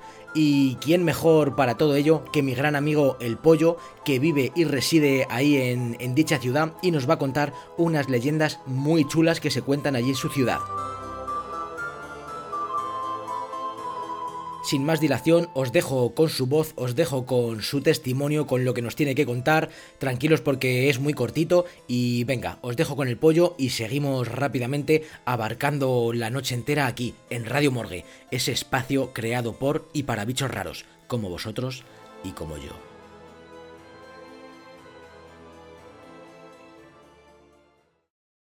Saludos amigos de Radio Morgue.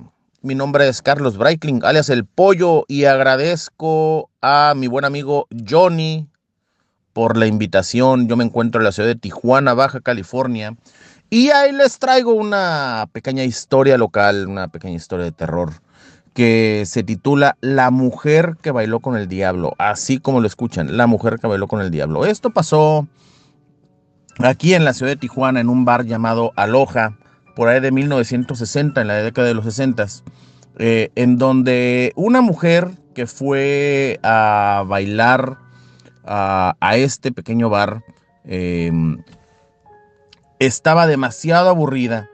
Eh, para empezar, este era un bar que ya tenía años eh, en, en, la ciudad, desde 1929, el cual ya había sufrido dos incendios, exactamente. Y aparte, el dueño tenía otro local, el cual también se había incendiado, ¿no? Entonces, eh, la historia dice que la, pequeña, la mujer entró a este bar, a esta cantina, y que estaba muy aburrida, que estaba con unos amigos y que ya a lo largo de la noche dijo que estaba muy aburrida y lanzó unas palabras al aire y dijo, estoy tan aburrida que podría bailar con el mismísimo diablo, ¿no? Em, fue ahí cuando un atractivo hombre se acercó a ella pidiéndole la mano para bailar. Y pues ella aceptó, aceptó y dijo, pues vamos a bailar con él, ¿no? Eh, luego de unos segundos la pareja se desplazaba a lo largo de la pista, o como decimos aquí en México, le sacaba brillo a la pista. Sin embargo, la mujer rápidamente descubrió el error que había cometido, ¿no? Cuenta la leyenda que durante el baile la joven empezó a sentir que algo andaba muy mal, pues eh, el hombre, el cuerpo de esta persona eh, este, emanaba muchísimo calor.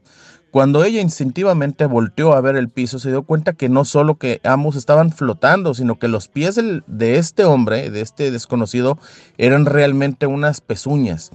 Muchos afirman que los testigos de la horripilante escena quedaron sorprendidos y cuando iban a intervenir, la mujer y el extraño ser desaparecieron en una nube de humo. Y en ese momento es cuando eh, empezó a envolverse en llamas este bar. a través de los años este relato ha trascendido entre la comunidad tijuanense. Eh, una gran parte eh, de la historia del bar Aloja es de que otra vez en el 2011 sufrió nuevamente un incendio que hizo que el establecimiento cerrara sus puertas, ahora sí ya definitivamente. Eh, entonces estamos hablando de que esta historia eh, se le están peleando en otra ciudad de, aquí de, de México, en el estado de Sonora puesto que allá también dicen que el, bailo, el, el, el, diablo ha bailado con una mujer y también ha pasado lo mismo, se ha incendiado ese bar, ¿no? Entonces, eh, esta es una pequeña historia local, es una pequeña historia de Tijuana, espero les haya gustado. Les mando un muy fuerte abrazo a todos los radioescuchas de Radio Morgue y mi querido Johnny, te mando un muy, muy, muy fuerte abrazo. Saludos.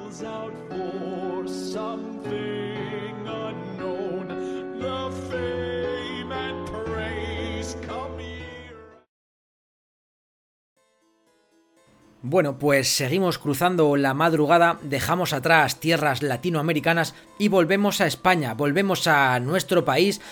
Y os voy a pedir que nos pongamos en pie y recibamos con honores porque ha tenido la amabilidad, han tenido la amabilidad de visitar los estudios de Radio Morgue. O más bien no los han podido visitar en persona, pero nos han mandado un audio, así que van a estar presentes Álvaro Anula y Ana Colmenarejo, o lo que es lo mismo, los chicos del famoso o recientemente galardonado con el título de Evox Original podcast de Enclaves de Leyenda. Estos dos fenómenos, estos dos cracks tenían que estar presentes. Les pedí que por favor, la verdad que no me hizo falta suplicarles mucho porque en cuanto les dije de participar aquí en Radio Morgue, se mostraron encantados y les dije que si iba a hacer un programa hablando de leyendas, pues que, mejor que, que, ellos, que un podcast de referente nacional en, en, el ámbito de las leyendas para contarnos algo. Así que soltar todo lo que estéis haciendo y prestar atención porque llega el turno de los chicos de Enclave de Leyenda y nos vamos a un punto muy concreto de España, una leyenda que yo no conocía, así que vamos a hablar un poquito de Salamanca misteriosa.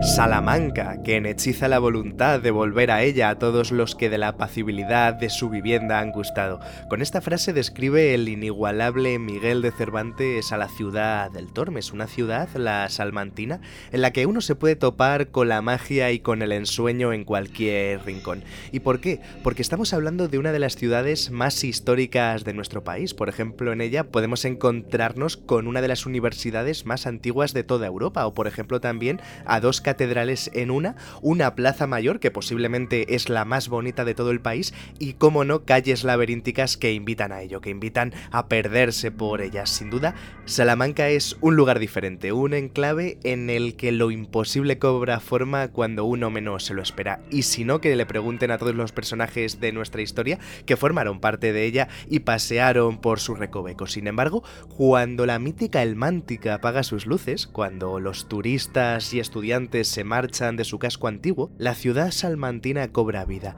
y cuando lo hace ya no hay marcha atrás. Y no hay marcha atrás porque Salamanca cuando cae la noche se transforma en una ciudad diferente. Y una vez en la nocturnidad, las viejas historias comienzan a recorrer sus rincones y recovecos. Una densa bruma suele invadir sus calles, un halo misterioso cubre a los edificios más emblemáticos y el silencio se apodera de la urbe. Un ambiente que invita a los relatos que aún se cuentan de padres a hijos. Un clima que incita a que lo insólito se reproduzca sin límite alguno, y es así como la ciudad salmantina se llena de leyendas, de personajes oscuros y siniestros, y de auténticos enclaves de leyenda que solo los más intrépidos son capaces de detectar. Y estos son algunos de ellos.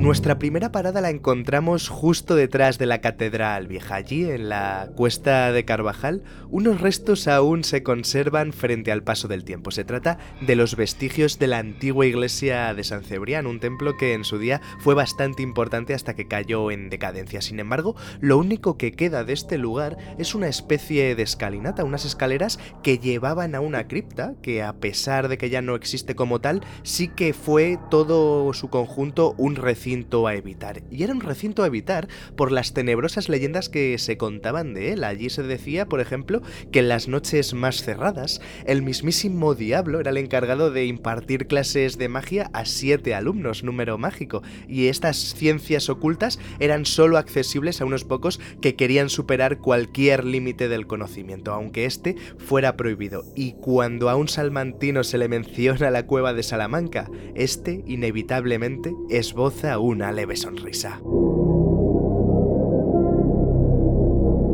La cueva de Salamanca es posiblemente el lugar más legendario que existe en la ciudad castellana. De ella cuentan que el maligno reunía allí a siete estudiantes para enseñarles las ciencias prohibidas. Eso a cambio de que uno de ellos sufragara los gastos de dichas clases. Suerte que le tocó al enigmático Marqués de Villena, siempre relacionado con la magia y el ocultismo. Según la leyenda, este personaje se negó y consiguió zafarse del diablo, pero no se salió de rositas, no. A partir de ese momento, el Marqués se pasearía por las calles elmánticas sin sombra.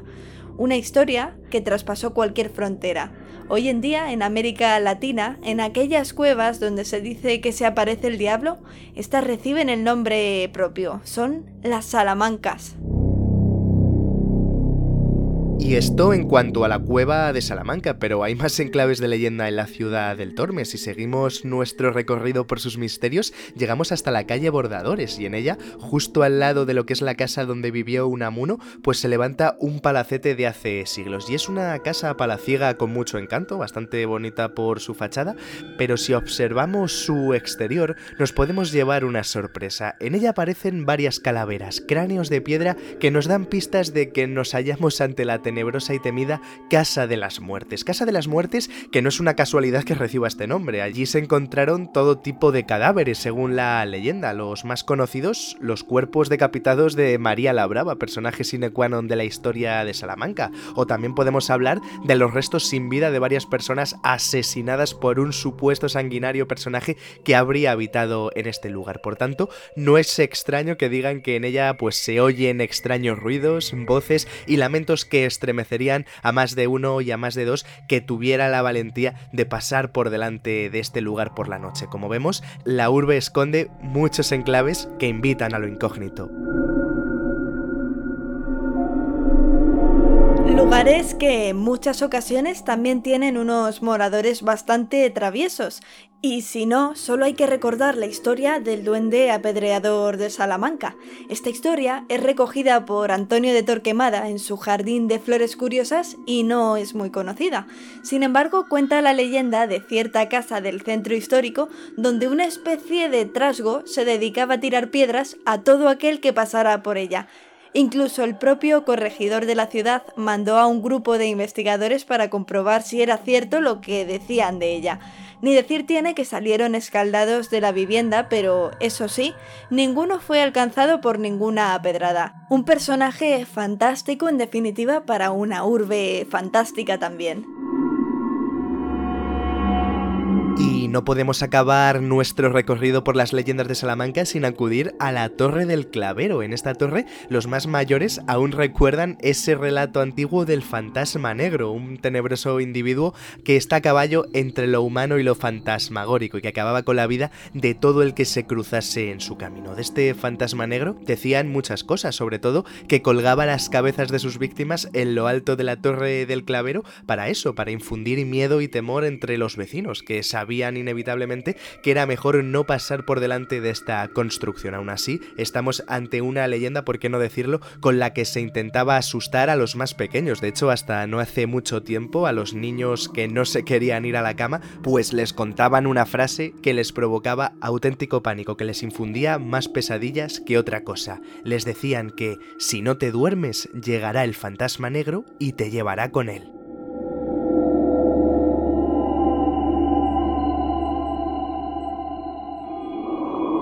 Como vemos, son muchas las historias y los lugares mágicos que esconde Salamanca, y eso que nos dejamos muchos relatos y muchos enclaves en el tintero, porque la verdad podríamos estar hablando horas y horas de estas leyendas y misterios que la ciudad del Tormes guarda y esconde para los más curiosos solamente. No todo el mundo puede tener acceso a ellos, sino solo unos pocos elegidos que tienen puesta al día su capacidad de asombrarse, una facultad que cuando es detectada por los propios edificios de la urbe, se pone sus mejores galas y se abre por completo para desvelar todos sus secretos. Secretos marcados por la magia, el misterio y las leyendas inmortales.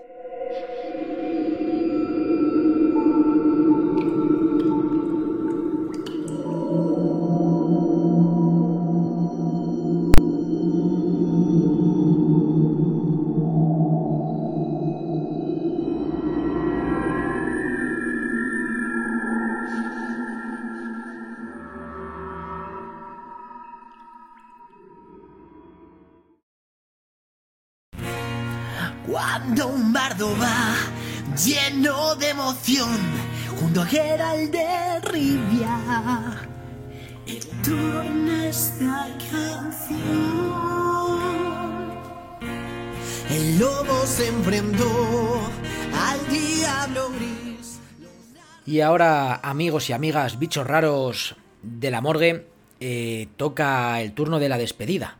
Ya sé que os he dicho en la presentación que íbamos a tener hoy una sección de literatura, Biblioteca de la Morgue, que íbamos a hablar de, de Málaga Misteriosa, de un libro de José Manuel Frías, pero después de haber terminado este programa, de grabarlo, lo primero que creo que nos ha quedado un poquito largo, ya hemos sobrepasado las dos horas de emisión y no quiero que se haga muy pesado. Y lo segundo es que todavía no he terminado de desgranar este libro por completo, así que prefiero degustarlo más, radiografiarlo mejor y eso me da pie a que posiblemente en los meses venideros hagamos otro programa de Radio Morgue, si os parece bien, si me lo dejáis en los comentarios y si os gusta, que se llame Mitos y Leyendas parte 2. Y en él pues sí que podremos abarcar ya Biblioteca de, de Medianoche, narrando este, este magnífico libro, contándonos las anomalías o los misterios de Málaga, hablando también de cine, haciendo más relatos, más dramatizaciones. Yo lo tengo en la cabeza y pinta muy bien. Así que si a vosotros también os apetece el plan, pues os emplazo a que me lo comuniquéis y que hagamos otro mitos y leyendas. De todos modos, con este buen sabor de boca, muy buen sabor de boca que nos han dejado los chicos de Enclaves y Leyendas, creo que vamos a poner el carpetazo final, vamos a cerrar y tras mi despedida acabaremos el programa de hoy.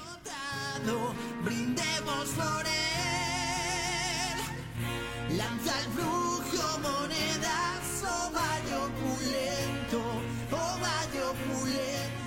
Desde el último programa han ocurrido un montón de cosas en el mundo.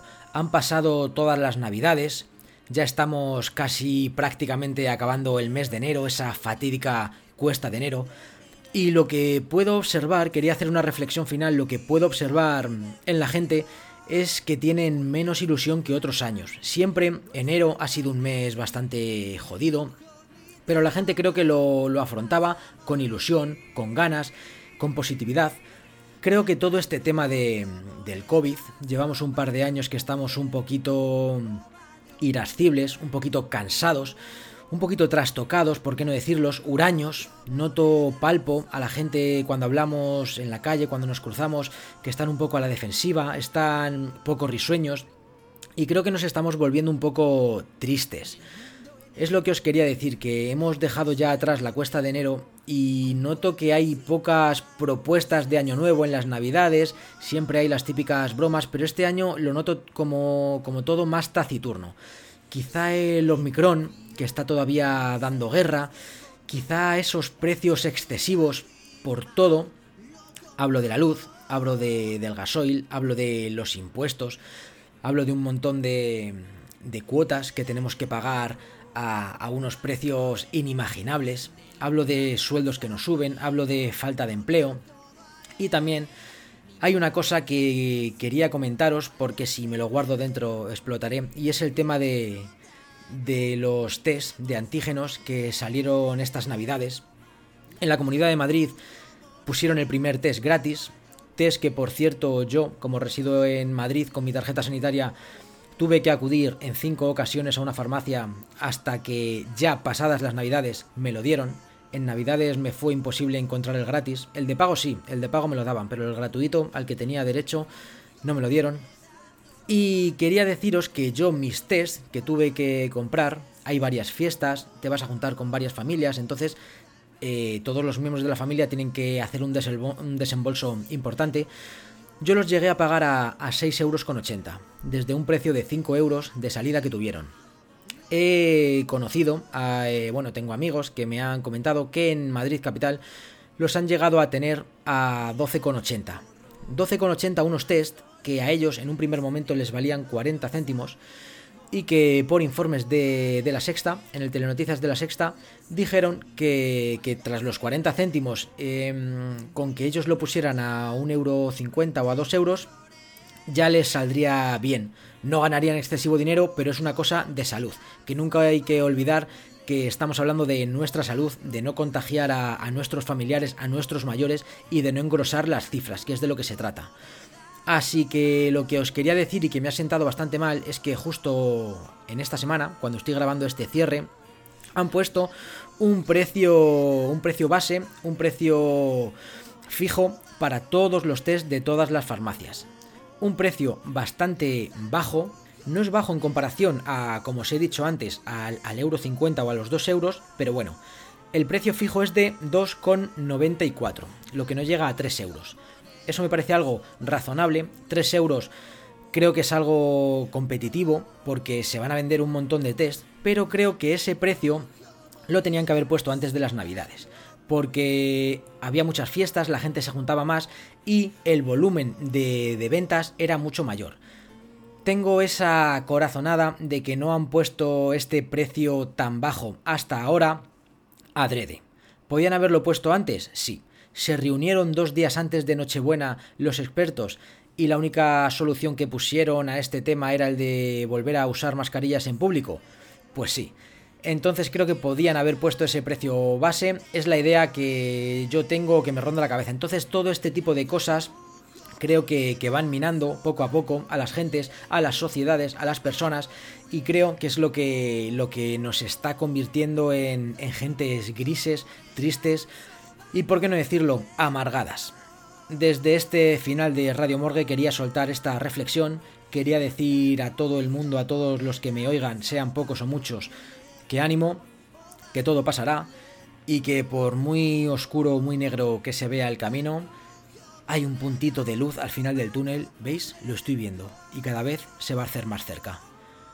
Nos vemos el mes que viene, la luna llena que viene, y hasta entonces no os olvidéis de cerrar bien la puerta antes de iros a acostar, bichos raros, pues nunca se sabe lo que puede haber en el otro lado.